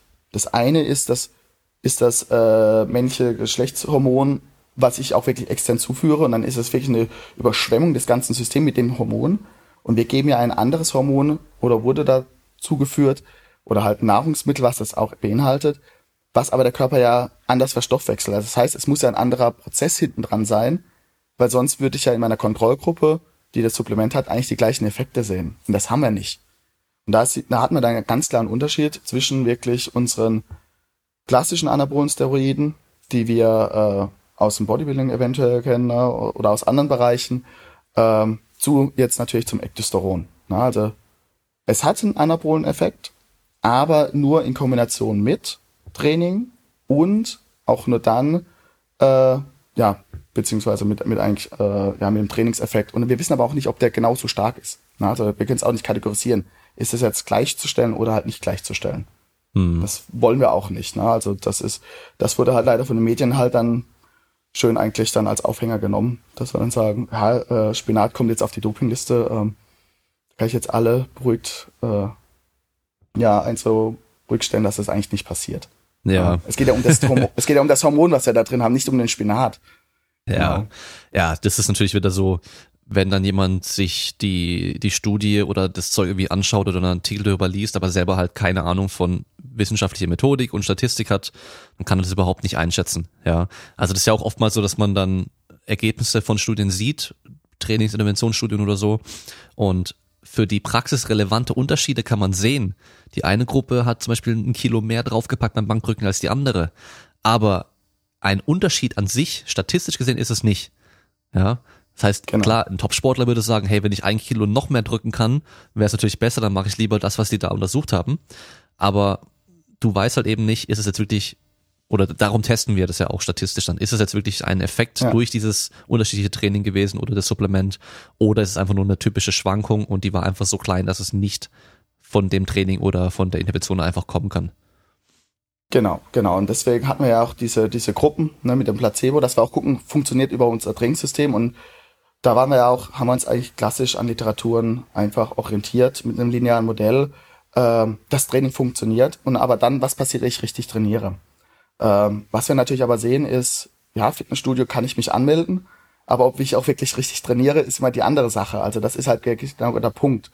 Ähm, und da, ja, wir hätten gerne mit Top-Athleten gearbeitet aber ähm, die bekommen wir nicht aus ihrem Trainingsrhythmus raus. Und das ist auch richtig so, weil die haben eine gewissen Zeitspanne, wo sie maximal Leistung bringen können und maximalen Erfolg in ihrer Sportart haben können. Und dann kommen wir als Externe, die mit einem standardisierten Plan für alle äh, versuchen, Effekte zu finden. Und die, die Angst oder auch, auch berechtigte Angst, äh, dass, dass, dass ich ein Non-Responder bin, dass das Training überhaupt nicht bei mir anschlägt, egal in welcher Gruppe ich bin, ähm, ist einfach zu groß. Ich verliere drei bis sechs Monate, je nachdem, was für ein Design ich habe, äh, an Trainingserfolg und es kann den einen oder anderen halt auch irgendwie eine Meisterschaft kosten und dann ist es auch vollkommen legitim. Und das Zweite, wenn die alle oder wenn wir Athleten haben, die auch regelmäßige Dopingkontrollen haben, äh, das muss man auch erstmal erklären, dass die in der Studie sind. Und dann haben die aber das Problem. Und deswegen können wir auch die nicht testen. Hm. Na, ich kann sagen, ja, ich mache jetzt eine, bei einer Dopingstudie mit, äh, möglicherweise, äh, und dann habe ich einen positiven Effekt. Aber nein, weil sie dürfen nicht ähm, Substanzen nehmen, die irgendwelche, äh, ja, ihnen einen, einen Benefit geben. Ja, also das ist halt genau der Punkt. Und deswegen haben wir uns dafür entschieden, dass wir so die nächste Kategorie nehmen. Also wirklich ambitionierte Breitensportler. Ja, der größte Teil war wirklich sehr, sehr sportlich aktiv, ähm, kam von der Sporthochschule, also haben Sport studiert oder waren im Fitnessstudio und auch da mehr, eigentlich mehr als ein Jahr eigentlich äh, im Fitnessstudio tätig. Und äh, da wusste man dann auch, was für Leute man hat. Na, das heißt so, da kann man einen Transfer vielleicht schließen, aber wie das natürlich bei Topathleten ist, das das kann man natürlich nicht jetzt äh, sagen und auch kann man auch nicht empfehlen, weil das natürlich eine ganz andere Kategorie ist. Da wird man auch mit einem ganz anderen Trainingsdesign dran gehen. Mhm. Na, also das Trainingsdesign war genau für so eine Personengruppe ausgelegt. Ne? Mit den mit den zwölfer Wiederholungen, achter Wiederholungen. Ich glaube, jeder Powerlifter würde mich erschlagen nach der zweiten Woche, äh, warum ich mit den zwölfer Wiederholungen machen würde. Jeder Gewichtheber. Ähm, nein, es, es muss ja alles aufeinander abgestimmt sein. Ja. Ja, dass das auch dass ich auch dann dieses, dieses, diese Trainingseffekte eigentlich dann habe oder beziehungsweise mir das auch anschauen kann. Und dafür haben wir uns dann halt auch für dieses Design entschieden, äh, mit den, mit den Parametern. Ja, im Sport haben wir da immer das Problem mit den Personengruppen, dass wir einfach nicht genug Leute eigentlich kriegen. Natürlich hätte man am liebsten mit 1000 Leuten das gemacht oder 10.000 Leuten, aber das kriegt man einfach nicht hin. Das funktioniert halt nicht, auch mit der Betreuung vor allem. Und äh, Sportler hat man oftmals Problem, die haben dann wenn sie aus verschiedenen Sportarten kommen, unterschiedliche Wettkampfkalender und so weiter. Das heißt, die kann man nicht mal drei Monate rausnehmen aus dem Training, aus dem normalen, aus der Vorbereitung. Und je, je besser man wird, desto spezifischer muss man ja auch trainieren. Das heißt, selbst wenn man jetzt äh, zehn Top Powerlifter Exakt. nehmen, muss halt genau. halt jeder einfach nochmal anders trainieren. Und für die meisten wäre wahrscheinlich dann das Training, was ihr jetzt da gemacht hat, einfach kein trainingswirksamer Reiz mehr gewesen. Die hätten dann vielleicht gehalten oder genau. eher abgebaut. Genau, genau. Also das Risiko ist ja auch, also jemand dann zu erklären, du machst zehn Wochen bei einer Trainingsstudie mit und wirst dann schlechter, das, das, darf, darf man sich nicht erlauben. Und äh, genau, wie du es auch schön sagst, äh, du hast ja sehr spezifisch, umso, umso höher dein Niveau ist, umso spezifischer musst du ja trainieren und umso individueller ist auch der Trainingsplan. Aber dann kommen wir in der Wissenschaft an, an das nächste, an die nächste, es muss ja standardisiert sein. Und dann ist das, ja, da hat ein anderes Trainingsplan, dann wird das wieder auseinandergenommen. Also man hat, findet immer Kritikpunkte dann. Na? Also das heißt, im Idealfall sind sie alle gleich und alle auch hier, ne, wenn man Powerlifting nimmt, alle aus einer Gewichtsklasse, alle gleicher Körperfette. Auch das, äh, ne, die Sportart hat leider gar nicht so viele Athleten. Es wenn natürlich jeder, der Kraftsportaffin ist, sagt auf jeden Fall, aber ich musste dafür überzeugen, dass sie mitmachen. Ne? Also klar, die in den klassischen wissenschaftlichen Stand, aber auch die Umsetzbarkeit, ökonomisch zu arbeiten, ne? dass das alles passt. Das, das, das ist sehr, sehr schwierig, das auch reinzubekommen. Ähm, und deswegen ist es halt so, sind wir eigentlich so mit dem ganzen Design sehr zufrieden, ist natürlich jetzt, wie gesagt, bei absoluten Top-Athleten äh, ist das absolut unmöglich, dann wirklich so ein standardisiertes Protokoll durchzuführen äh, und das dann auch richtig zu erklären. Mhm. Und da muss man vielleicht auch gleich sagen, dass diese Ergebnisse, die man aus irgendwelchen Studien gewinnt, auch immer dann nur anwendbar sind auf die Person, die man untersucht hat. Das heißt, in dem Fall haben wir jetzt, ähm, ja. sind nur Männer gewesen wahrscheinlich? Genau, also es war jetzt äh, in dem Moment erstmal nur Männer. Ähm, wir versuchen gerade auch mehr Studien natürlich auch mit Frauen mit einzubeziehen. Mhm. Also äh, so ein bisschen kurz zu meinem Background. Ähm, ich habe auf der einen Seite untersuche ich Nahrungsergänzungsmittel für äh, zur Leistungssteigerung. Dann haben wir aber auch natürlich äh, Nahrungsergänzungsmittel, die regenerationsfördernd sind. Ne? Also die Sinnhaftigkeit, was für ein Trainingsdesign, was soll eigentlich Nahrungsergänzungsmittel eigentlich mir oder was verspricht mir das Nahrungsergänzungsmittel? Und das dritte Protokoll, was wir machen, ist eigentlich verschiedene Trainingsmethoden herauszufinden, um eine Leistungssteigerung reinzubekommen oder vielleicht einen regenerationswürdigen Zustand zu erzeugen. Also das ist so der dritte Baustein. Und da sehen wir dann natürlich auch, dass äh, ein Training bei Frauen mit einem bestimmten Protokoll anders wirkt wie beim Mann. Ja, und wir würden natürlich das auch gerne bei Frauen testen, mit allem drum und dran, aber dann auch in diese Kategorie reinzukommen. Ja, also das ist ja auch eine Variable. Das einfach nur mit Frauen zu testen, ist vollkommen absolut legitim und sollte auch gemacht werden. Aber da muss man dann auch schauen. Wir testen ein Hormon. Das heißt, es dürfen kein orale Rezeptiva genommen werden. Da gehören Pille dazu, Schilddrüsenunterfunktion, ne? also alles das nie. Das fällt alles raus. Ne? Eventuell mit dem Menstruationszyklus muss man auch schauen, weil man auch da nicht genau weiß, was wie der Einfluss des Trainings darauf wirkt. Ne? Also es ist nicht eindeutig. Und das muss man mit dazu nehmen. Äh, und dann brauche ich 50 Stück. Ja. Beispielsweise. Brauche ich 60 Stück. Ja. Ne? Zu der gleichen Zeit. Also das heißt, da haben wir noch weitere Faktoren, die nicht unmöglich sind. Aber es muss umsetzbar sein. Ne? Es muss ja auch passen.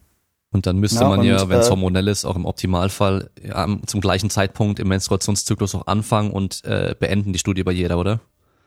Das dann vergleichbar Exakt. bleibt. Also, also ja, also auch hier sieht man auch Unterschiede. Ähm, wir arbeiten auch in so ein bisschen in dem Bereich. Jede Frau kann auch Unterschiede mit ihrem Menstruationszyklus auch umgehen. Ne? Der eine kann da überhaupt nicht trainieren, die andere kann da stärker trainieren. Also wie gesagt, das sind jetzt zum Beispiel auch Untersuchungen in Trainingsmethoden, äh, wo wir das so eine, ähm, Nebenstudien haben oder so kleine Studien und gucken, welches Trainingsprotokoll vielleicht auch in welcher Phase des Menstruationszyklus wie anschlägt. Ne? Und dann passt du ja auch natürlich das drauf an. Ähm, dass du sagst, okay, so und so ist der Zyklus. Leider wissen wir auch da, dass viele Frauen das überhaupt gar nicht wissen, wie das alles abläuft, ne? also mit welcher Phase sie sind oder wie, wie lang ihr Zyklus läuft. Ne? Also es, es wissen Frauen, aber nicht alle und nicht in dieser Masse, wie wir es eigentlich bräuchten, um so ein standardisiertes Protokoll mit allen Rahmenbedingungen zu haben. Und darauf müsste sie auch natürlich auch das Trainingsprotokoll eigentlich dann äh, durchführen. Ne? Ähm, Voruntersuchung machen wir gerade, gucken uns das vielleicht jetzt in den nächsten Wochen, Monaten vor und nach dem Eisprung an. Gibt es da Unterschiede, ein bestimmtes Trainingsprotokoll? Ähm, und dann würde man natürlich auch einen Trainingsplan auch wirklich so gestalten. Aber auch hier, äh, jeder, der mal eine Humanschule durchgeführt hat, jemand zu überzeugen, gehen wir aus dem Training raus, wir wollen das ausprobieren, wir wissen es nicht. Ne? Hat man immer den Risiko, es funkt, äh, auf der einen Seite Benefit, es funktioniert, oder es kann halt auch nicht funktionieren. Ne? Und auch, wie du es schon gesagt hast, aufs Individuum. Ne?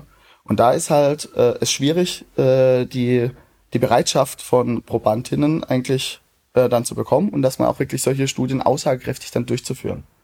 Und ähm, ja, fürs Individuum, klar, aber in der Wissenschaft versucht man es ja natürlich, wir wollen es ja beweisen, dann braucht man eine gewisse gewissen Probandengröße und halt immer wieder diesen gleichen Effekt. Und deswegen ist das da ein bisschen schwierig. Ja.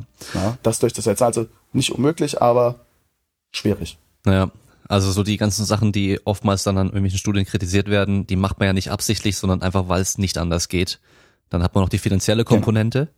Es wäre natürlich einfacher, Ja. Probanden zu bekommen, wenn man jedem von dem irgendwie 500 Euro in die Tasche stecken kann und sagen, wenn du mitmachst, kriegst du 500 Euro, 1000 Euro, keine Ahnung, oder kriegst das und das. Ja, Ähm, absolut. ist natürlich meistens nicht möglich. Ja, also da fehlt Ja. oftmals einfach das Geld. Genau, genau. Also das ist auch einfach so Punkte, was ist eigentlich in den Rahmen eigentlich möglich, um wirklich so eine stark, äh, so eine bestmögliche Aussage zu treffen. Hm. Ähm, und in unserem Beispiel haben wir das so stark wie möglich versucht und klar, habe auch den ein oder anderen Artikel gelesen, wo dann natürlich auch die Studie kritisiert und es ist normal, dass eine Studie einfach kritisiert wird, weil wir einfach auch Faktoren haben. Aber auch da kann man dann ähm, kann man dann auch sagen, okay, aus dem, Grund musste man das dann einfach so gestalten. Ja, und äh, zum Beispiel bei der Kniebeuge haben wir uns natürlich noch weitere Faktoren uns angeguckt. Ne? Also ähm, wir haben uns das durchschnittliche Trainingsgewicht angeschaut von den ganzen Gruppen. Ne? Also wir hatten ja jetzt äh, keine signifikanten Unterschiede in den Gruppen, nur eine Tendenz. Ne? Umso mehr, äh, dass ich äh, den Spinat genommen habe, umso höher die Dosierung ist, umso besser. Aber was, wo wir das halt deutlich sehen, ist das durchschnittliche Trainingsgewicht. Die Gruppe, die, also die hochdosierte Spinatgruppe, hatte mit dem geringsten durchschnittlichen Trainingsgewicht gestartet, ne? hatten aber am Ende das höchste Trainingsgewicht. Ne? Also das heißt, dadurch, dass sie, dass sie einfach weiter trainiert haben, immer systematisch steigern konnten, waren sie dann einfach besser als dann auch die Placebo-Gruppe. Hm. Wir haben dann noch mal, wir haben dann noch mal ein bisschen weiter gesponnen. Also man guckt ja sich die Ergebnisse an und das sind ja Sachen, die wir natürlich jetzt nicht alles immer in so eine, eine Studie mit reinbringen. Wir haben auch zum Beispiel ähm, einen Powerlifting-Wettkampf als in Anführungszeichen simuliert, sondern haben uns einfach mal die Relativkräfte angeschaut, ne? Weil auch da ist es ja entscheidend, um wie groß, wie schwer ich bin, ne? Und dann wie viel Gewicht ich bewege. Altersfaktoren, ne, spielen ja mit eine Rolle. Wir trainieren zehn Wochen und jemand, der Anfang 30 ist, weiß, die Regeneration läuft nicht ganz so leicht wie mit 20, ne? wo wir gedacht haben, da konnte ich noch nach dem Feiern eigentlich noch trainieren, theoretisch. Ne? Ähm, und haben uns das angeschaut. Und da haben wir dann gesehen, vor allem wenn wir unsere Top 10 anschauen, also wirklich nur die besten, ähm, dass alle hochdosierten Spinatleute einfach eine Platzierung besser wurden zwischen Prä und Post. Sie haben alle gleich trainiert, alle die gleichen Anweisungen bekommen, aber plötzlich wurden sie dann besser, also im Ranking, intern. Und das sind ja halt entscheidende Punkte, ne? weil es war ein Wettkampf und plötzlich ist es dann so, ähm, danach ist es, äh, habe ich den nächsten Wettkampf zwölf Wochen später, Und alle trainieren, weil jeder Powerlifter trainiert oder jeder Kraftsportler trainiert. Aber plötzlich werde ich von Vierter auf Erster oder Zweiter zum Beispiel. Ne? Und dadurch ist es halt ein entscheidender Punkt. Genau, und das ist aber das, was den Sportler interessiert. Ne? Ich krieg diesen Wettbewerbsvorteil. Und das ist dann für uns ein Vorteil, der nicht sein darf. Ne? Und dadurch sagen wir, diese Vorteile wollen wir rausnehmen und dadurch sagen wir, es gehört zur Kategorie anabole Steroide, weil das Spinat oder das Ektosteron ein Steroid ist, zu der Familie gehört. Und Anabol bedeutet ja nichts anderes als aufbauend. Na, also es ist eine aufbauende Substanz, die mir einen Vorteil verschafft und dadurch auf die Dopingliste gehört. Es gehört nicht der Spinat, sondern das Ektosteron soll auf die Dopingliste gehen, weil es mir diesen Vorteil verschafft. Na, und das ist auch hier wieder ein Unterschied, das, was in den Medien steht. Der Spinat die Dopingliste, nein, die Substanz. Und auch hier, wenn man sich die, ähm, die Umsetzbarkeit, na, Spinat auf die Dopingliste gehen, äh, wir haben ja ein Dauersupplement gehabt. Wir haben in zehn Wochen trainiert, das sind 70 Tage. Das heißt, jeden Tag sollte ich Spinat essen. Zwischen, ja, zwischen 400 Gramm und 4 Kilogramm. Na?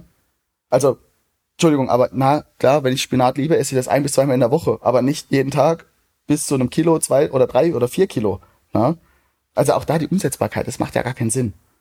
Na? Also es geht ja wirklich um das Nahrungsergänzungsmittel, dass wir das vor allem für, für Athleten, die im äh, genau im Leistungssport sind, darf man es da rausnehmen. Und vor allem auch hier finde ich eine ganz wichtige Gruppe, es äh, Kinder und Jugendliche schützt. Na? Dass das nicht frei erhältlich ist. Das darf nicht sein, dass das einfach so ist, ja, ich kann es mir einfach überall bestellen. Das geht nicht. Na? Dass man sagt, wirklich diese Personengruppen, da müssen wir es definitiv rausnehmen. Mhm. Ja?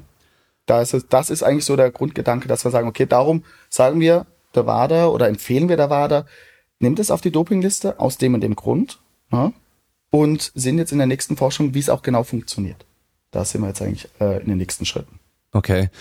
Ähm, aber so an sich konnte man jetzt keine negativen Effekte beobachten, sondern leistungssteigernde Effekte nur. Genau, also werden die leistungssteigernden Effekte und haben natürlich dann ähm, uns die Hormone angeschaut. Auch da sehen wir keinen, kein Feedback. Also das heißt kein positiven Feedback, wie zum Beispiel, wenn ich eine Testosteronspritze mir gebe, erhöht sich mein Testosteronspiegel. Negativer Effekt, der Körper wird dagegen arbeiten und dann das Östrogen äh, hochregulieren, ne? Aromataseblocker, ne? so ein klassischer Punkt, wo sie dann zum Beispiel arbeiten, dass das nicht passiert. Wer sich so ein bisschen in der Endokrinologie auskennt, weiß dann, was für Stoffwechselwege da passieren. Ähm, das passiert nicht. Also das heißt, wir kriegen auf unseren Hormonen nicht dieses Feedback, was wir gedacht haben. Also nicht eindeutig, wo wir sagen, nur in unseren Spinatgruppen passiert das und das. Und auf Leber und Niere haben wir auch keine, und zum Glück keine äh, äh, Nebeneffekte gesehen, also dass er eine toxische Wirkung hat. Dass es gar keine hat, kann man natürlich nicht sagen, weil wir natürlich nicht auf alles getestet haben. Nur Leber, Nieren war alles wunderbar nach zehn Wochen. Wie es jetzt ist, wenn er das jetzt seit drei Jahren nimmt, keine Ahnung. Das ist ja wie mit allem. Ähm, das war jetzt aber auch nicht das unsere Prämisse gewesen, sondern unseren Probanden ging es danach gut, das ist wichtig. Und wir haben kein negatives Feedback auf den Hormon als auch auf unsere Leber- oder Nierenwerte gehabt. Oder beziehungsweise Blutwert haben wir auch natürlich getestet, war aber auch nichts, wo wir sagen, dass das negativ war. Okay. Dann ähm, wird es aber wahrscheinlich ja schwer, das nachzuweisen, oder? Wenn die, wenn die NADA das dann auf die Dopingliste setzt, dass man das irgendwie nachweisen kann. Ähm, man kann es schon nachweisen, also im Blut sehen wir das. Ah, okay. also auch da haben wir Untersuchungen durchgeführt. Wir finden auch den Stoff in, in, äh, im Blut wieder. Nur wir sind jetzt natürlich auch da oder die WADA beziehungsweise die ganzen äh, Labore sind gerade dabei, das auch im Urin nachzuweisen. Also das läuft auf Hochtouren. Und das wird auch nicht, ähm, also ich denke mal nicht mehr so lange dauern. Also es wird, die, die sind ziemlich stark. Und ich kann mir sehr gut vorstellen, dass das relativ zügig dann auch klappt und dass man dann auch nachweisen kann. Also wenn man sich so mal auf die andere Seite anschaut, ich habe mir auch mal mit den Kollegen da unterhalten, man kann auch einen Unterschied finden zwischen Kreatin, was ich supplementiere als Nahrungsergänzungsmittel und das Kreatin, was im Fleisch drin ist. Also es gibt da verschiedene Isotope. Das heißt, ich kann unterscheiden, ob das jetzt ein Supplement ist oder das wirklich als, als natürliches Produkt kommt. Also so weit können Sie da auch wirklich was äh, Interessantes finden. Wie Sie das genau machen, weiß ich nicht, aber ich denke mal, das wird und hoffe ich auch, dass es kommt, dass es auch nachgewiesen werden kann. Äh, wir gucken natürlich, um das zu verstehen, äh, was und was ist, äh, wie, wie eigentlich dieser Mechanismus hinten dran steht. Wie kriege ich diesen positiven Effekt? Weil der noch nicht eindeutig geklärt ist. Hm. Genau. Also wenn ich das dann richtig verstehe, wäre für dich dann auch Koffein eigentlich eine Substanz, die komplett verboten sein sollte. Genau, also es gibt, es gibt Graustufen von Nahrungsergänzungsmitteln, die, warum kommen sie nicht auf die Dopingliste, wann, wann sind sie auf der Dopingliste? Ähm, und da sind sie natürlich ein bisschen unendlich, weil auch Kreatin ist ja ein sehr reges Thema, soll es auf die Dopingliste kommen oder nicht. Wir können es ja nachweisen, wir wissen den positiven Effekt oder halt die Hälfte der Studien, bei Koffein wissen wir es auch. Aber warum wissen wir es jetzt, warum kommt es jetzt nicht auf die Dopingliste? Und bei Koffein war es jetzt so, es war mal, kam es wieder runter, weil es auch natürlich in natürlichen Produkten, wie zum Beispiel Kaffee und so weiter, enthalten ist und Kaffee eigentlich ein Alltagslebensmittel ist. Meist konsumierte Droge der Welt. Genau. Ähm, aber auch da, wie das jetzt genau abläuft, wann etwas genau auf die Dopingliste kommt und wann wieder nicht, äh, das ist halt leider natürlich nicht äh, den Bereich, in dem ich mich beschäftige, wo ich sage, okay, aber ich weiß, dass er da funktioniert. Mhm. Also bei Koffein. Ne, auch von hier als Booster, wenn wir uns die Nahrungsergänzungsmittel anschauen, ist ja überall enthalten. Und wir kennen auch welche, zu, ne, hast du selber gesagt, hochdosiert Koffein zu viel, kriegst einen Anruf nachts um drei, du, ich kann nicht mehr schlafen. Ne, also es sind ja schon Nebeneffekte auch da. Oder wer jetzt wirklich zu viel Kaffee hat, ne, irgendwann ist es abführend. Ne? Die Dosis macht das Gift. Wurde ja schon, schon relativ früh schon, hm. ja, gesagt. Würdest genau, du da generell einen Unterschied machen zwischen Substanzen, die die Leistung steigern, aber auch gesundheitliche äh, Nebenwirkungen haben? so wie zum Beispiel jetzt irgendwelche anabolen Steroide, wo wir ganz klar wissen, da haben wir auch irgendwelche negativen Effekte. Aber dann nebendran die Sachen, die, so wie man sie normal benutzt, keine gesundheitlichen Schäden hervorrufen. Zum Beispiel jetzt Kreatin und Koffein. Ich meine, Koffein ja, irgendwie hibbelig sein genau. und sowas ist jetzt alles nichts gesundheitlich äh, Schädliches, sag ich mal. Genau, also ja, man muss halt schauen, ne, was ist jetzt, was sind jetzt die Nebeneffekte? Ne? Ist es so, dass es mir meine Leber oder Niere schädigt oder mein Herz schädigt? ist es natürlich schwieriger, wenn jetzt so ein bisschen Heizrasen, aber auch da, ähm, was wir sehen, und das ist ja, wo, wo wir auch mit dem Dosierungsverhalten uns angeschaut haben, ne? äh, die Arbeitsgruppe bei, von der Judith, beziehungsweise ihre Kollegen und wir, ähm, wir wissen, dass wenn vor allem Männer im Fitnessstudio sind, dass sie Nahrungs wenn sie, sie nehmen erstmal Nahrungsergänzungsmittel, also dieser, dieser Schritt, ich nehme etwas, ist sehr, sehr gering, also klar, mache ich, und dass sie das sehr hochdosiert nehmen. Und das das über der Tag empfohlenen Tagesdosierung ist. Jetzt weiß man natürlich nicht, du kannst von mir aus zehn Tassen Kaffee trinken, der passiert nichts. Wenn es aber draufsteht, zehn Tassen Kaffee und es nimmt einer und kippt dann um, haben wir Probleme. Und dann kriegt er noch ein Herzinfarkt, Herzversagen, kein Herzinfarkt etc., keine Ahnung, es passiert etwas. Das ist ja genau der Punkt. Wir wissen ja nicht, was bei wem wie das funktioniert. Na, auch bei Kreatin gibt keine keine äh, keine direkten Nebenwirkungen. Natürlich gibt's dann mit Wassereinlagerung habe ich natürlich äh, Nebeneffekte, ne? höhere Zellspannung. Das heißt, in dem Moment kann auch die Zelle schneller reißen, Muskelfaser, die, das Risiko erhöht sich. Ist aber keine Garantie, dass es bei jedem passiert. Oder dass es überhaupt passiert. Ne? Und man muss es ja auch nicht austesten. Also, wie viel Kreatin nehme ich denn, ne? bis das passiert? Und es geht, es geht immer von der Dosierung ab und mit welchen Nebeneffekten ich auch dann eigentlich rechnen muss. Also, wenn ich direkt weiß, es geht an mein Herz, ne, oder es wächst alles, ne, was wir jetzt äh, zum Beispiel bei den klassischen Anabolen-Steroiden wissen, dann machen wir das nicht. Und deswegen dürfen wir dann auch da direkt auch nicht testen. Ne, und das vergleichen, in welche Kategorie wir das setzen. Und deswegen sind wir da immer sehr, sehr vorsichtig mit Nahrungsergänzungen. Ich sage, pass mal auf, lieber nicht. Ne, weil wir auch nicht wissen, auch hier die Produktion von Nahrungsergänzungsmitteln ist nicht immer garantiert, dass es so sauber genug ist, ähm, dass auch wirklich nur das drin ist, was, was draufsteht. Ne? Kontamination ist ganz klar ähm, ein Punkt äh, das man nicht äh, verachten darf ne? und äh, woher das alles kommt. Ne? Und deswegen mhm. würde ich da jetzt nicht sagen, okay, das darfst du nehmen und das andere nicht, weil dann kommen sie in dem Moment, wenn ich diesen, wenn man diesen Satz dann irgendwie ja veröffentlicht, sagt ja, aber er hat das gesagt, ich darf das nehmen und dann dosieren sie doch noch anders. Das passt hinten und vorne nicht, ne? weil äh, das ist einfach zu gefährlich. Der Mensch will einfach dann mehr ist mehr. Ne? Also das ist ja in der Szene, mehr ist mehr, Masse ist Macht das steht eigentlich über allem und dann ist das einfach lieber gar nicht. Ganz einfach. Ja.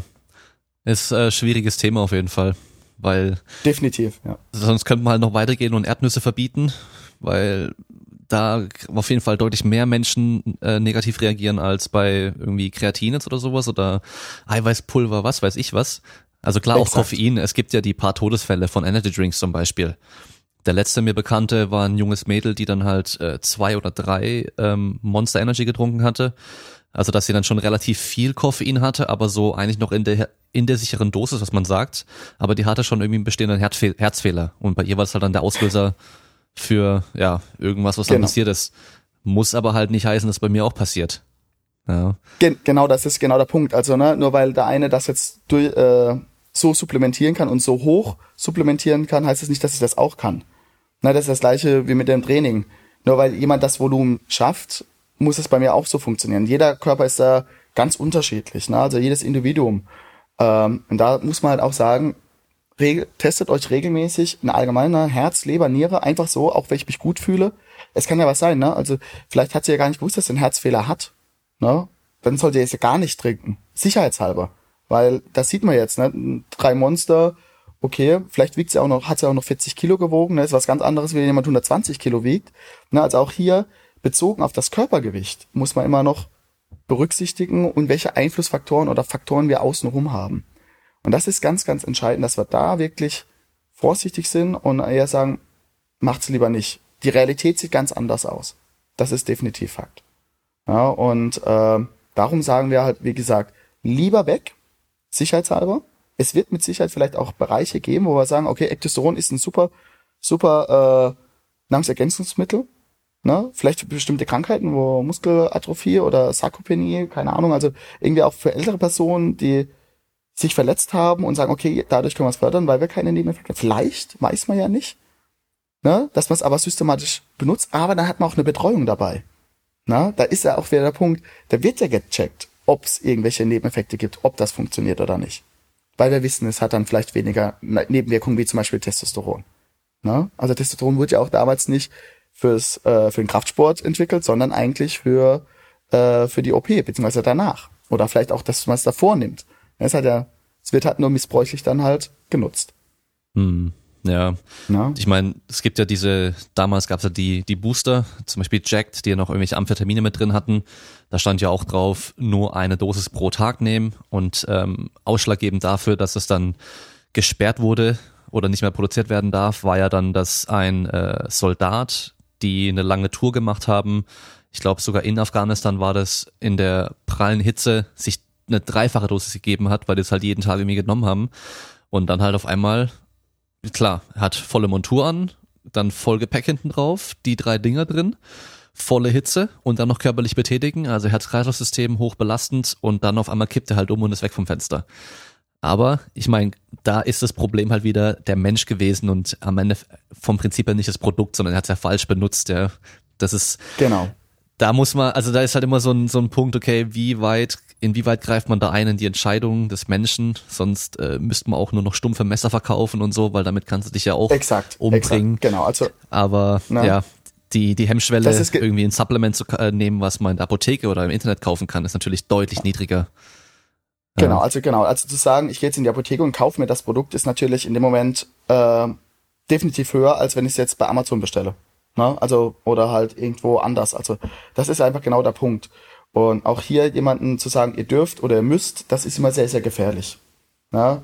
Was wir aber an Beobachtung haben, jetzt sowohl bei Nahrungsergänzungen, auch, auch die Einschätzung, ne, als auch die bei uns die Probanden-Rekrutierung, bin ich ein Kraftsport-erfahrener, Kraftsport-erfahrene Person, ist in der Szene ganz, ganz schwierig. Ne? Ab wann rede ich denn wirklich von einem Kraftsport-erfahrener Person?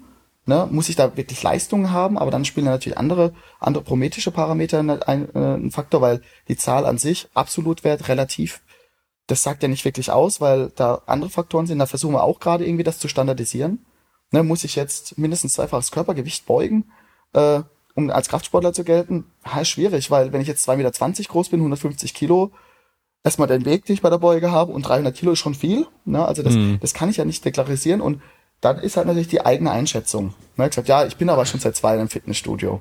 Ne? Oder drei Jahre. Ich sagte, ja, aber was hast du denn gemacht? Ne? Also an welchen Parametern setzen wir das denn fest? Und das sieht man auch bei Nahrungsergänzungsmitteln. Muss ich jetzt klar Richtlinien haben oder nicht? Und das ist ein Thema, ähm, ja, sehr, sehr schwierig. Ne? Weil auch da, wenn ich jetzt sage, ich nehme die in die Richtlinien, werden äh, die Kontra, die die sagen, das kann doch nicht sein, aber was ist damit, damit? Ähm, dann äh, klar, richtig, aber es muss ja auch immer hier in der Praxis sehr, sehr eindeutig sein und sein standardisiert, dass man sich da einfach auf einen Konsens kommt. Na? Ja. Ähm, Da Das ist der, die optimale Methode wäre wahrscheinlich einfach nicht möglich durchzuführen. Also wahrscheinlich wäre es so, wenn man guckt, wo waren die denn vor dem Training und wie weit haben sie sich gesteigert. Das wäre zum Beispiel, glaube ich, ganz gut. Aber das kannst du halt nicht nachprüfen. Das funktioniert nicht. Genau.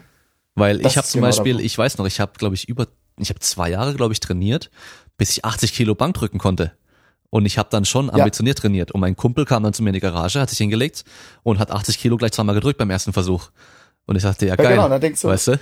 Ja, genau, super, genau. Und dann, ist jetzt- die Frage, ähm, ich trainiere zwei Jahre ambitioniert. Na, also, was ist ambitioniert? Habe ich jetzt einen systematischen Trainingsplan gehabt, weißt du, lineares Modell, also wirklich eins zu eins Zahlen oder habe ich dann einfach nur nach das Gefühl gemacht? Na, also, das sind jetzt so viele Faktoren. Na, und wenn du sagst, dann kommt ein Kumpel rein, macht dann plötzlich äh, zweimal und du sagst, ist doch gar nicht so schwer. Was, was stellst du dich denn so an? Na, und denkst du, so, Moment mal. Na, also das ist halt sehr, sehr schwierig. Und ähm, da ist auch der Punkt, wo wir sagen, was kann man denn auch erwarten, wenn ich jetzt mal drei Monate trainiere, ne, an Muskelwachstum, was ist äh, an eine Leistungssteigerung, ne? Äh, dass jemand, der jetzt zehn Jahre wirklich systematisches Powerlifting gemacht hat, wirklich von Zyklus zu Zyklus startet und sagt, Alter, ich werde mich niemals um 15, 20 Kilogramm steigern, ne, wie in deiner Studie. Ja, ist logisch. Dein Niveau ist aber auch ein ganz anderes. Ne? Das ist was ganz anderes, was wir da haben. Ne? Und äh, dass der sich freut über zweieinhalb bis fünf Kilo und neun PA auf dem nächsten Wettkampf, dann ist er dankbar. Wenn ich das runterrechne auf Prozentsätze, ist das natürlich ein Bruchteil. Ne? Ja. Und äh, da sind wir natürlich, versuchen wir das zu standardisieren und man, man ne, also durch Beobachtung, dass man vielleicht mal Empfehlungen geben kann, aber das ist auch nicht, um Gottes Willen, äh, der Punkt, wo wir sagen, okay, mit dem Trainingsplan wirst du dich um 20, 25 Prozent, ne, das versucht man ja auch, oder mit Nahrungsergänzungsmittel steigerst du dich um 6 Kilogramm Muskelmasse. Das sind, das sind Versprechungen, ähm, davon würde ich mich eher distanzieren, sagen, nee, du was, Tendenzen, ne, Erwartungen, aber dann spricht man immer noch von High-Respondern, Non-Respondern, normale Responder, ne, also schlägt das Training genau auf mich an oder nicht? Und äh, Empfehlung eigentlich ist da, solange man sich nicht verletzt und du hast ein Gefühl, du steigerst dich, mach das genauso weiter. Ne? Also das ist so das, was ich sage. Dann Ja. nehme ich da auch niemanden raus, äh, wenn es dir dabei gut geht und du fühlst dich wohl und mit allem drum und dran, ist doch alles klasse.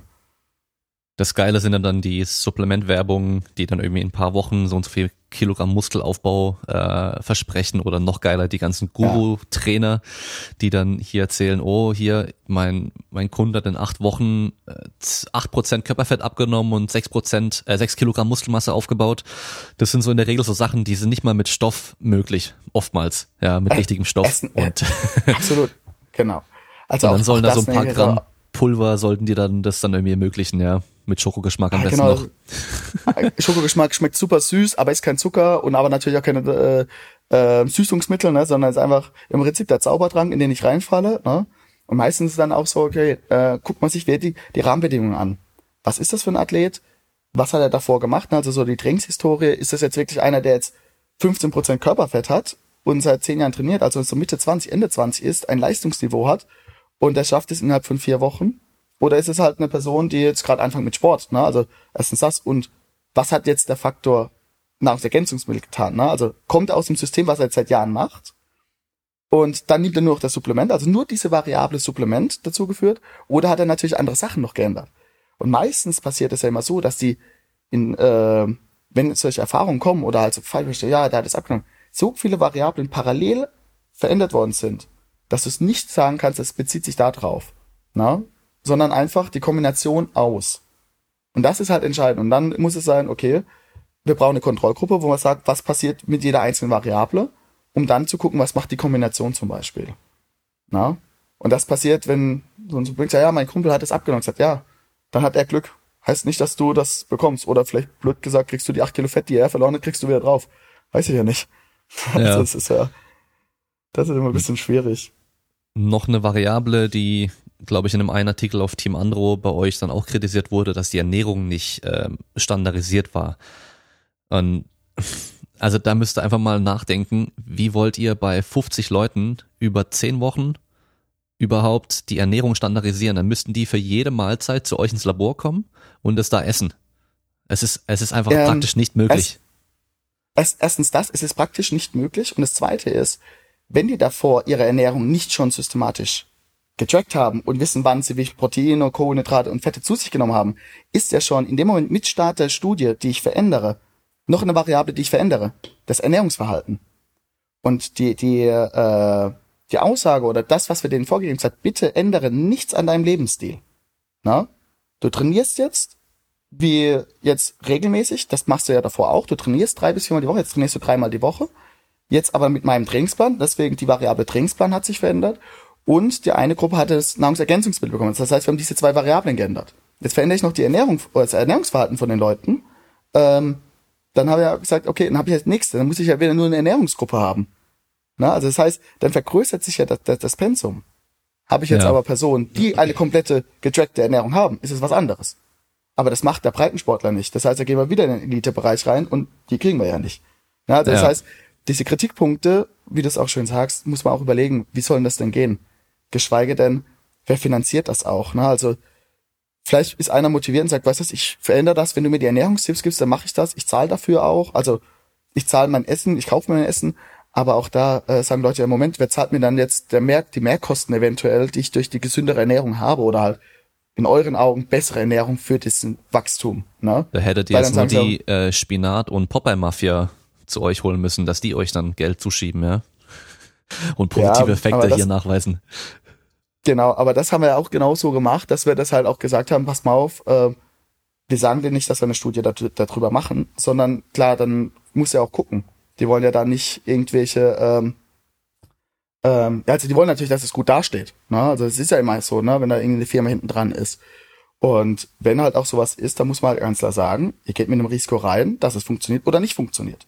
Also wir kriegen regelmäßig auch Fra Anfragen von Firmen, ob wir etwas zum Nahrungsergänzungsmittel testen. Dann habe ich gesagt, okay, kann man machen, aber wir gucken uns das ganz objektiv an. Wir wollen das so stark verblinden, dass sowohl die Probanden als auch äh, der äh, Studienleiter, der das da durchführt, nicht davon beeinflusst wird, dass da sagt, ein bes- bestimmten Effekt rauskommt. Äh, in anderen Studien, natürlich geht es in der Trainingsstudie weniger, äh, versuchen wir alles im Crossover-Design durchzuführen. Ne, das heißt, jedes Individuum schlägt da ganz unterschiedlich drauf an. Und wenn ich jetzt kleine Studien durchführe, wo es dann um Akutbelastung geht oder um, um vielleicht ein oder zwei Wochen Supplementation, so wie es auch verkauft wird, also das, was ja geworben wird, dann kann ich ja nach einer bestimmten Auswahlphase das ja wieder testen mit der Person. Und dann kann ich ja diesen individuellen Faktor rausnehmen. Aber wenn man jetzt so eine Trainingsstudie mit zehn Wochen Training anguckt, das heißt, sagt, muss dann zu den Jungs sagen, ihr trainiert jetzt drei Monate gar nicht oder wieder locker, aber sie haben ja den Kenntnisstand, sie könnten ja theoretisch so weiter trainieren, sie kennen diesen möglichen Stoff oder auch der Placebo-Effekt sagt, na, ich weiß, ich war in der Gruppe, ich nehme das Stoff weiter, ich kann es ja nicht kontrollieren und in drei Monaten wechsle ich die Gruppen, ähm, kann ja nicht passieren, weil sie müssen ja auf das Ausgangsniveau zurückkommen. Muscle Memory Effekt, der Körper kennt aber schon die Methode, also es ist gar nicht umsetzbar. Ja, daraus so wirklich eine perfekte Crossover-Studie durchzuführen oder man macht das ein Jahr später. Aber wie sieht dann die Auswaschphase aus? Drei Monate gar kein Training, dann wird drei bis sechs Monate normales Training und dann fängst du mit dem Zyklus an. Also, ne, also es sind ja die Faktoren, das geht ja wirklich auch nicht in der Umsetzbarkeit, ne? Dass wir da diese, diese Faktoren haben. Und ähm, wenn man dann so eine Trainingsstudie durchführt, äh, muss man halt ja auch mal so ein bisschen die Rohdaten oder die einzelnen individuellen Faktoren anschauen. Und das haben wir ja natürlich gemacht mit äh, durchschnittliches Trainingsgewicht oder halt auch hier diesen Wettkampf, den wir simuliert haben, wo wir gesagt haben, Moment mal, da sehen wir solche Faktoren. Wir haben bei unseren Messungen der Performance gemerkt, Moment, unsere Gruppen durch den Dropout, wir haben es alles am Anfang standardisiert, aber durch die Dropouts verändern sich natürlich unsere, unsere, äh, unsere Gruppen einfach im Leistungsniveau, in der Größe, im Gewicht etc. Aber jede, jede, äh, jeden Parameter, den wir getestet haben, ist ja natürlich, hat ja Vor- oder Nachteile. Habe ich kurze Arme, habe ich einen guten Vorteil auch beim Bankdrücken. Kurze Oberschenkel bei der Kniebeuge. Jetzt bin ich groß und schlaksig, das heißt, oder groß und schwer, habe ich irgendwie Vor- und Nachteile. Das heißt, wir müssen auch da, das zu, perfekt zu testen, ist wieder schwierig. Faktoren, zehn Wochen Training, jemand, der schneller regeneriert vom Metabolismus, also jünger ist, hat ja da einen Vorteil, als jemand, der ein bisschen älter ist. Na, das sind wich- wichtige Faktoren, die darf man nicht unberücksichtigt lassen, einfach auf dem Schirm haben, ähm, sich da aber auch jetzt natürlich nicht verrückt machen, was andere wieder natürlich machen, ähm, aber muss dann halt auch das so ein bisschen schauen und ob das nicht ein Faktor ist, den wir vielleicht auch irgendwie ein bisschen besser kontrollieren könnten. Hm. Ja. Dass Ja. es dann auch passt.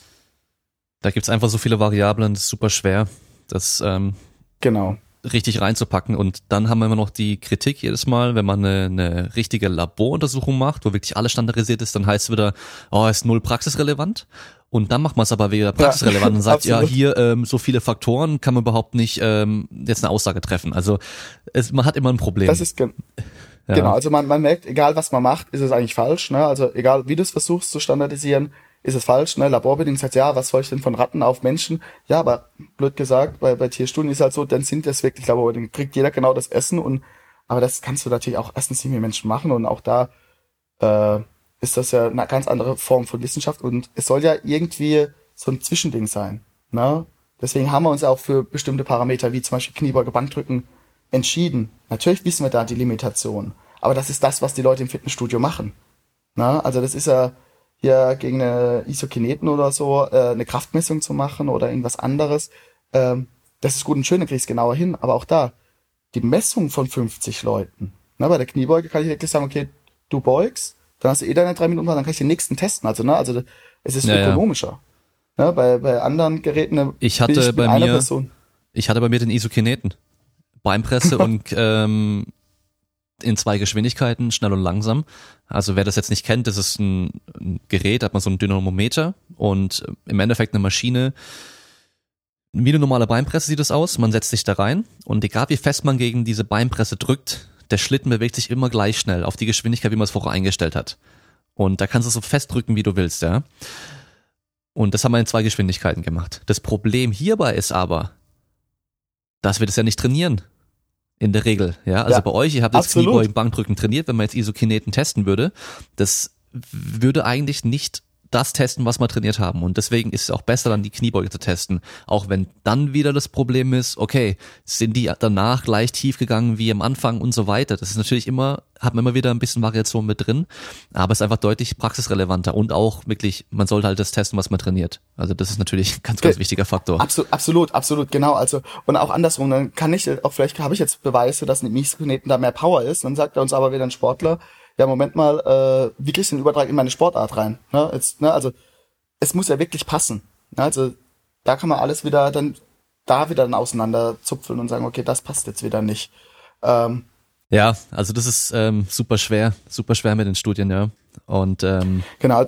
Wie war es denn bei euch vom also, Design her? Die letzte Trainingseinheit und dann der Test. Wie viel Zeit war da dazwischen? Also genau, also das war also mit so im Prinzip die letzte Woche war mit das in Anführungszeichen das Schlimmste, was, was ich hatte, ne, weil ich ja natürlich die letzte Einheit, wenn es ideal lief, dann Montag, Mittwoch, Freitag war und dann habe ich gesagt, die, die freitags dran waren, äh, ihr habt montags eure Ausgangsuntersuchung. Na, das heißt, wir hatten dann zwei, drei Einheit, drei, äh, zwei, drei äh, Tage Pause. Ne? Man muss ja auch gucken, wann sie Zeit haben. Aber es war halt natürlich nach dem gleichen Rhythmus. Auch hier, äh, wir haben unsere Eingangsuntersuchung ähm, durchgeführt und dann gesagt, okay, jetzt habt ihr, äh, ich meine, drei Tage waren das, dass es passt. Also das sind drei Tage, 72 Stunden bis zu den Eingangs, äh, zum ersten Training, aber halt dann auch in die Ausgangsuntersuchung, dass wir das durchführen. Weil sie auch diese Frequenz erkennen von mhm. Ermüdung ausgeholt, dass das auch funktioniert. Eine Woche ja. jetzt sie rauslassen und dann testen, du weißt nicht, was in dieser Woche passiert. Ja, ja. ja. Der eine hilft beim Umzug, der andere chillt den ganzen Tag. Weiß man Exakt. auch nicht. Aber ich frage nach, weil genau. Bei meiner Studie damals war es nämlich auch so, dass die Gruppe mit dem Koffein, das mittlere Handelgewicht und mhm. das oder den berechneten One RAM aus dem Training deutlich mehr gesteigert hat im Laufe der Zeit im Vergleich zur anderen Gruppe. Ja. Und wir dann auch recht wenig Pause nur hatten. Und dann halt eine von meinen Vermutungen war, dass die vielleicht ein bisschen mehr Pause gebraucht hätten, um sich komplett zu holen von der letzten Trainingswoche. Weißt du, weil die ja relativ dann intensiver trainiert haben und halt deutlich mehr Umfang auch ja. gemacht haben dadurch. Also wenn man halt Umfang Sätze, mal Wiederholung, mal ja. Gewicht nimmt. Ja, deswegen hätte ich halt gern noch ja. mal eine Woche später oder zwei einfach noch mal einen Test gemacht. Genau, ähm, das stimmt definitiv. Da muss man dann auch sagen, okay, wie lang kann ich die dann auch rauslassen? Ne? Und wie kommen sie dann wieder zurück? Ähm, das haben wir uns auch überlegt. Aber er hat gesagt, okay, wir wollen dann in der Woche danach das testen, um auch für die Leute. Das, die waren dann drei, drei Monate komplett in dieser Studie drin. Sie haben theoretisch äh, alles wirklich so stehen und liegen gelassen. Die haben auch gefragt, freitags, wenn ich Training gemacht habe, darf ich abends feiern gehen. Ich sagte, ich kann, ich kann dich jetzt nicht zu Hause einsperren, das geht nicht. Ne?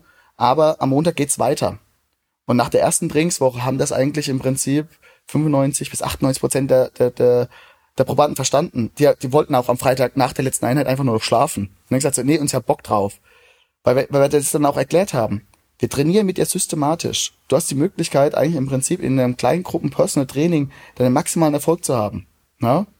Und wir wollen das, wir wollen was rausfinden. Und, und, und, im Prinzip haben sie gemerkt, wie akribisch wir da hinten dran waren. Und sie haben dann auch diese eigene Motivation. Sie wollten wirklich wissen, was passiert, wenn ich mich wirklich so trainiere.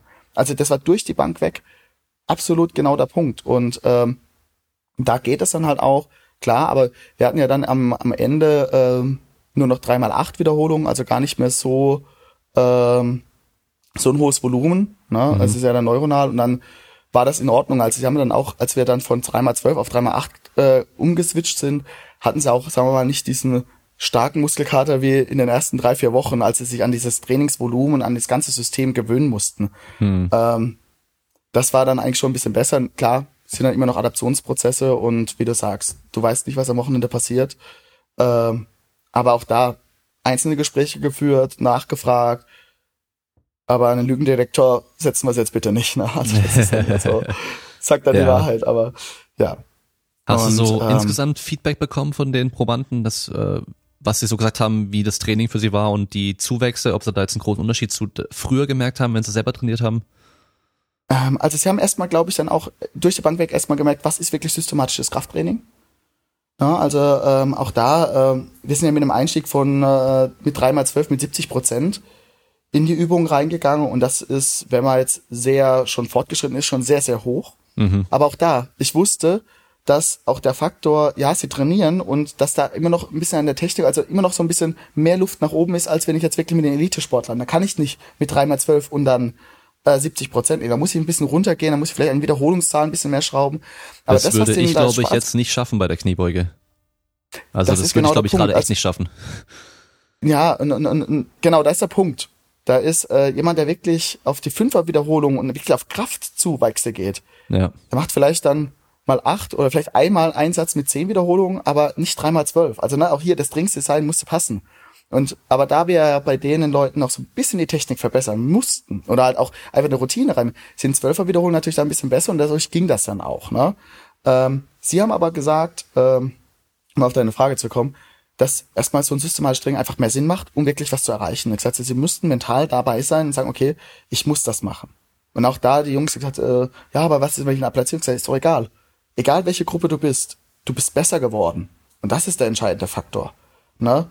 wenn du besser werden willst, dann musst du dich erstmal an so ein Training äh, mental vorbereiten, sagen, okay, ich will das durchstarten und ich kenne den einen oder anderen, der jetzt wirklich einfach das Trainingssystem durchführt. Ne? Und halt, da haben sich die Tiefphasen, Hoch- und Tiefphasen ein bisschen verändert, weil wird jeder natürlich anpassen an, sagen, okay, wenn du in den Urlaub fährst, dann machst du halt da eine Tiefphase rein. Ne? Das heißt, dann trainierst du halt vier Wochen halt systematisch nach oben, gehst dann halt in eine Woche Urlaub. Ne? Also, aber da geht's ja ums Trainingsmodell.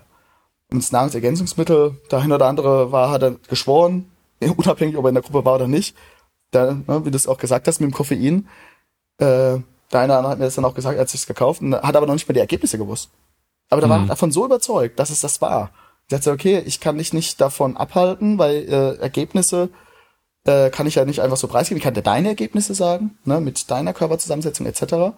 Am Ende kann ich ja sagen, in welcher Gruppe du warst, klar, einzelne, aber da, da war das, da haben sie schon die Sachen benutzt, also weißt du, die Analysen und so weiter. Es dauert ja wirklich Wochen, ähm, um zu sagen, wo, wo, wo seid ihr denn überhaupt drin? Aber die haben das dann, ähm, aber es waren wirklich sehr, sehr wenige, die nach diesen drei Monaten Gesamtintervention direkt so weiter systematisch durchgeballert haben. Also gesagt, okay, ich gehe in den nächsten Trainingszyklus, weil wir auch da kennen, man braucht manchmal so vier, fünf, sechs, vielleicht sieben Wochen mal Pause. Also man trainiert, aber halt nicht mit, okay, jetzt kommt der nächste Zyklus.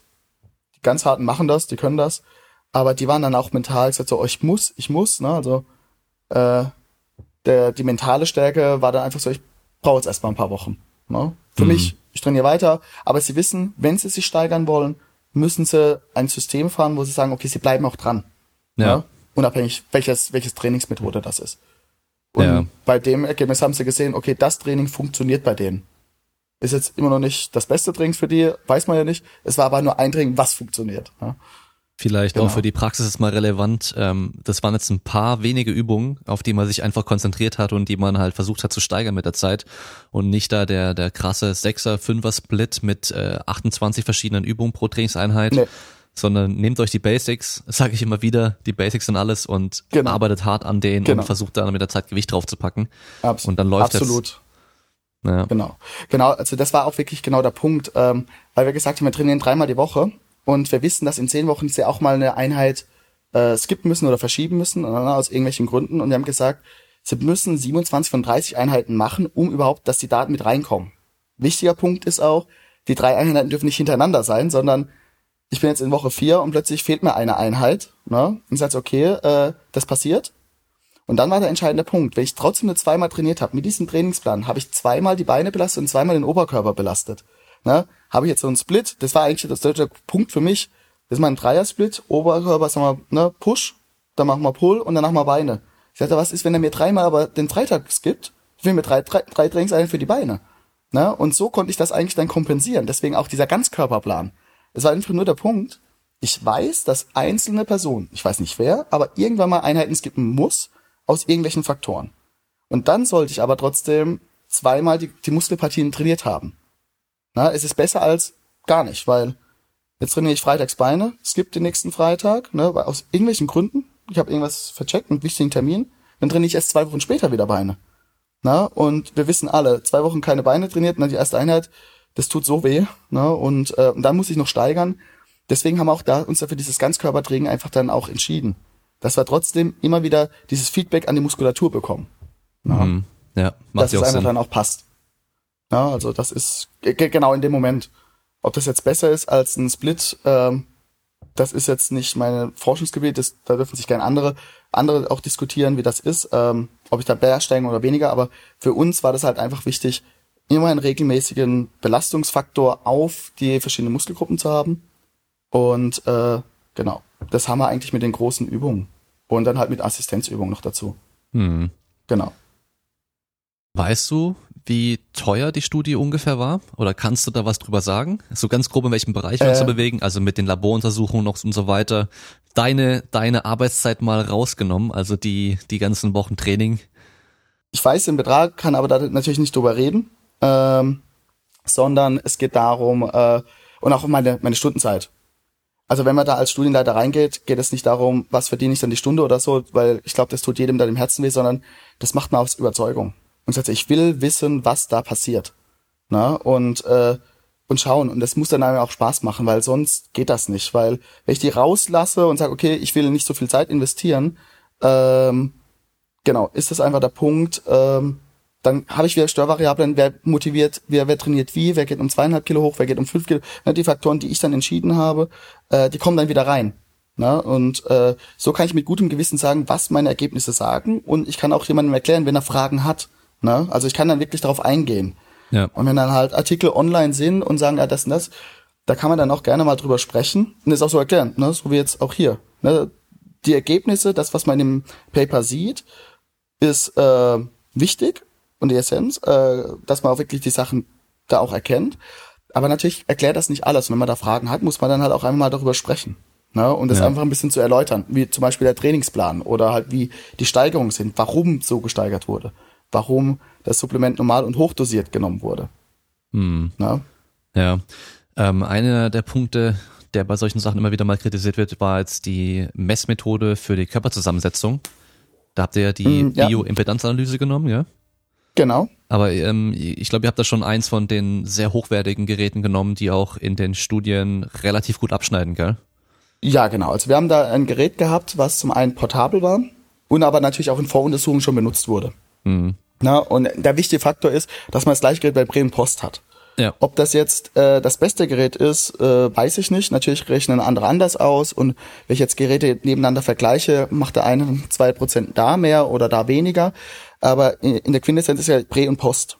Na, und das Gerät, was wir hatten, das ist jetzt nicht hier eine, die ich mir dann auf mich draufstelle und dann halt nur die, ne, über die Füße das misst und mit dem Algorithmus, sondern es war wirklich schon ein hochwertiges Gerät, um damit dann auch wirklich gute Werte zu bekommen. Na, mhm. Also dass da wirklich zu sagen, nee, das, das, das kann, das kann passen. Na? Ja. Ähm, natürlich gibt's ja noch andere Geräte, die dann nochmal on ja. top sind, ne? aber, also aber das ist. Ein DEXA-Scan wäre dann wahrscheinlich auch wieder einfach finanziell nicht möglich, weil das halt deutlich teurer ist. Muss auch erstmal geben genau. irgendwo und äh, zeitlich deutlich aufwendiger. Genau, also man muss ja auch dann auch erstmal an das Gerät kommen und wenn so ein DEXA-Scan, also wenn man sich jetzt mal überlegt, wir haben Blutabnahmen, wir haben Urinproben, ne, das kann ich leider nicht in meiner Halle machen oder beziehungsweise ne, kann ja nicht da irgendwo einen Becher pinkeln, sondern es muss ja auch unter Bedingungen sein, wo das auch vorher funktioniert. Die Praxistests sind ja in einem in einem Raum, wo ich auch die Praxis durchführen kann. Und halt auch äh, verschiedene Scans ähm, müssen ja so sein, dass die, die laufen ja von A nach B. Ja? Und die Personen sind dann auch schon zwei, drei Stunden da. Die opfern die Zeit, dass sie dafür sind. Und wenn man jetzt dann zum, vom DEXA-Scan dann rüber geht zum, zum, zum Studio, wo man dann trainiert und es dauert eine halbe Stunde Fahrt und ja, also solche Faktoren sind mit dabei. Und äh, ich muss ja eigentlich ja dann auch mit, der, mit dem Training starten und wir haben 50 Leute. Ja. ja. Und mit allen 50 muss ich einen Termin haben, dass es passt. Und auch hier, die Messungen müssen ungefähr zur gleichen Uhrzeit sein. Also wir hatten nur unsere Spots gelegt zwischen 7.30 Uhr und 9.30 Uhr. Da fangen wir an zu testen. Na? Weil auch hier, wenn wir jemanden um 11 Uhr testen oder halb zwölf, ist es ein ganz anderer Rhythmus. Oder nach der Arbeit. Nein, nein, die waren kamen alle morgens nüchtern rein und das ist halt dann sehr, sehr schwierig dann halt mit auch den Materialien, also auch dann die Entscheidung, welche Materialien man da nimmt. Hm. Ja, natürlich gibt's dann irgendwo vielleicht auch mal was Besseres, aber nicht umsetzbar. Ja, ja.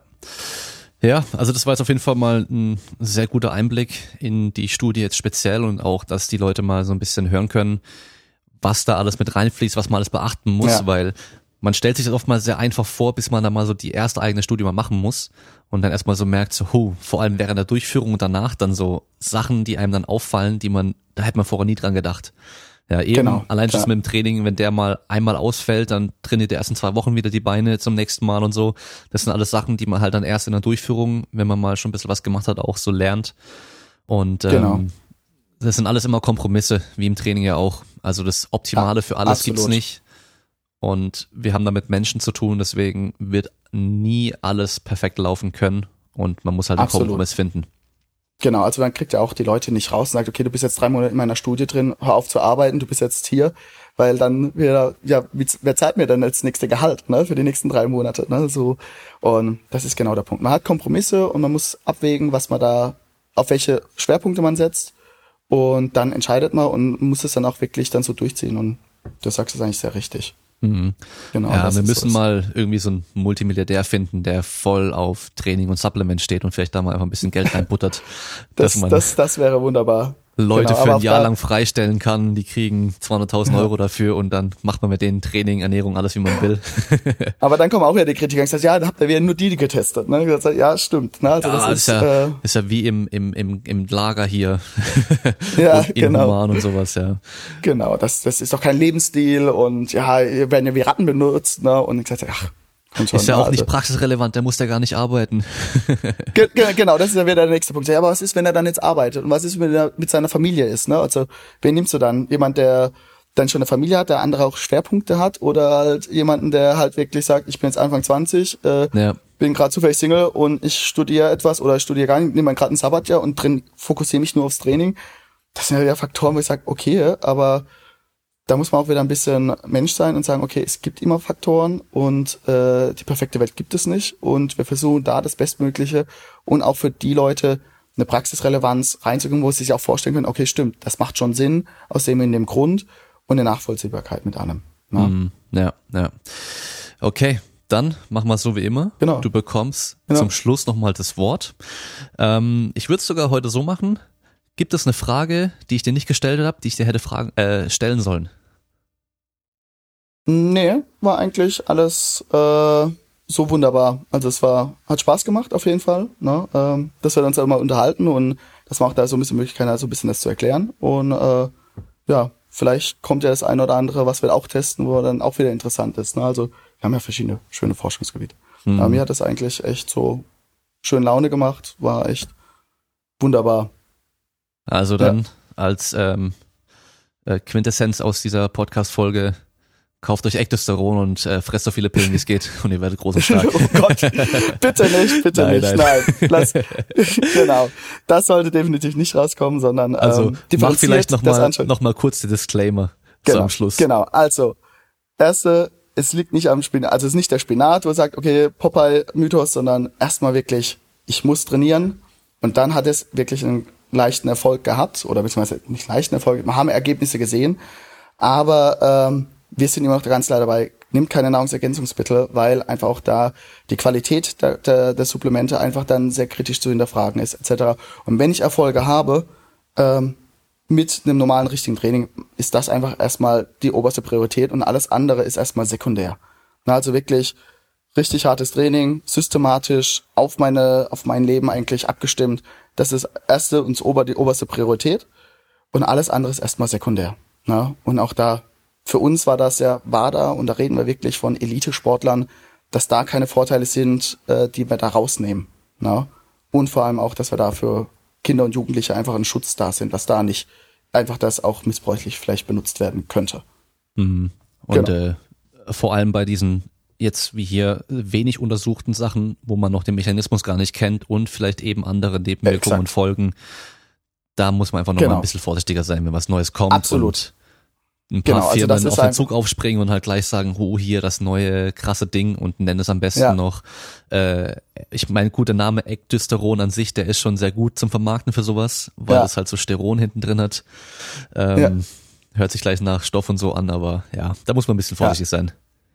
Ja, absolut, genau. Also das ist ähm, wirklich vorsichtig und wir sind mit der Forschung da noch lange nicht am Ende und wir wissen auch noch, wie gesagt, wie es nicht funktioniert. Wir wissen nur das, was er gesagt hat, hat keine Nebeneffekte, aber es das heißt nicht, dass es keine gibt. Ne? Und da wollen wir auch weiter forschen und das weiter uns das aufklären. Ähm, ich würde sagen, na, lieber wirklich hart trainieren, oberste Priorität, alles andere ist wirklich erstmal sekundär und die Finger davon weglassen. Ja. Genau. So diese obere Grenze, der Sicherheit kennt man ja auch noch nicht von der Menge, die man nehmen kann. Nee. Nee, das ist genau der Punkt. Äh, und wir dürfen auch da nicht testen, sagen, okay, wir gucken jetzt mal, was passiert. Ja. Ne? Nach wie viel Kapseln kollabieren sie uns? Das ist ja natürlich auch sowas, das geht nicht. Und das wird auch nicht durchgeführt und das ist auch, das wollen wir auch gar nicht rausfinden. Ne? Also auch hier, wenn man in die Richtung Proteinstudien geht, das, was wir, glaube ich, am höchsten getestet haben, war, glaube ich, zwei Gramm Protein pro Kilogramm Körpergewicht. Ne? Wo gesagt, wir haben keine Nebeneffekte. Es das heißt aber nicht, dass drei Gramm jetzt Nebeneffekte erzeugen. Also man hat es nicht getestet. Ich darf es auch, ich kann es auch nicht einfach antesten und gucken, ab wann passiert etwas. Ne? Und deswegen sind ja auch solche Empfehlungen, weil wenn Empfehlungen raus sind, halten sich die Leute dran. Wenn dann was passiert, wird ja die Schuld natürlich schön an die Leute äh, verwiesen, die die Empfehlung gegeben haben. Ne? Also mhm. das ist genau der Punkt. Deswegen, nein, erstmal nicht. Ne? Und auch hier mit den zwei Gramm Protein, mach's nicht. Ich kenne Leute, die nehmen mehr, aber die testen auch regelmäßig Leber und Niere. Aber das heißt immer noch nicht, dass da nicht irgendwann mal vielleicht auch ein Schaden kommen könnte. Aktuell, ne? Jetzt sind sie jung und dynamisch. Was passiert mit 60, 70, 80? Und ist es dann auch wirklich von den hohen Supplementationen von den Produkten? Weiß man auch nicht, weil auch wieder weitere Faktoren mit reinkommen. Ja. Na, also das ist halt, man kann hier äh, etwas auf eins explizit dann direkt zurückschließen, weil es ja auch einfach andere Umweltfaktoren dann einfach in der Dynamik dann einfach nochmal verändern. Mhm. Na, also deswegen mit Vorsicht alles und vielleicht ein bisschen reduzierter, also nicht viel hilft viel durchführen. Da, da fällt mir jetzt noch ein Punkt ein, und zwar, du hast ja vorhin schon gemeint, dass man ja auch nie ganz weiß, was da drin ist in den Teilen. Ähm, ihr hattet bei euch ja auch dann nochmal nachgeprüft, wie viel Ektosteron in dem Supplement richtig, wirklich drin war. Und ja. Da war doch auch irgendwie so ein kleines Problem, oder? Dass irgendwie was nicht ganz gestimmt hat, kann das sein? Es war schwierig. Also wir haben doch weniger drin gehabt als gedacht. Ähm, aber auch da gibt es wieder Störvariablen, wie das passieren könnte. Und auch hier geht es ja vielleicht nicht darum, wie viel da drin ist, sondern die Bioverfügbarkeit. Ne? Also wie viel kommt denn auch wirklich im Blut an? Es kann auch ein Produkt sein, was mehr hat, aber wenn es nicht dort ankommt, wo es hinkommt, äh, funktioniert es halt nicht. Ne? Das, was wir halt getestet haben, unser Produkt, also unsere Kapsel, die wir benutzt haben, ähm, haben wir natürlich auf Zellkulturebene auch nochmal nachgetestet im Vergleich zu wirklich laborreinem Ektosteron, zu laborreinen Östrogen und Testosteron. Und da hat es die gleichen anabolen Effekte gehabt. Also das heißt, die Verfügbarkeit war einfach da. Ne? Das heißt, vielleicht muss ich gar nicht diese hohen Dosierungen drin haben, aber es muss halt verfügbar sein und halt auch mit dem Rezeptor, mit allem oder den Mechanismus einfach stimulieren. Ne? Und dann in der Summe das passieren. Aber das ist ja genau der Punkt.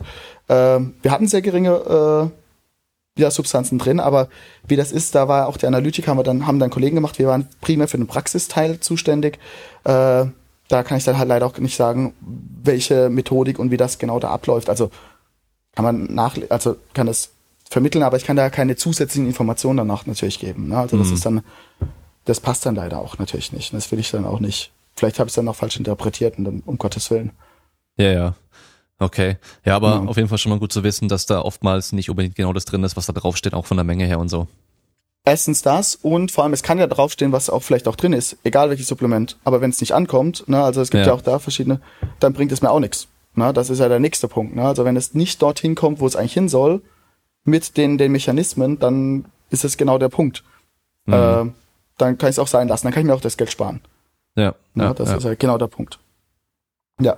Okay, ja, sehr cool. Dann ähm, danke, dass es so kurzfristig geklappt hat, weil jetzt ist das Thema natürlich noch Ja. äh, brandheiß, brandaktuell. Ja. Deswegen ist Ja. natürlich cool, wenn man den Leuten hier jetzt mal so ein bisschen Erklärung liefern kann, die das jetzt alle überall mitbekommen und dann auch falsche Interpretationen teilweise lesen von irgendwelchen Leuten, Ja. ähm, die das in den Medien einfach sehen, in den großen Medien.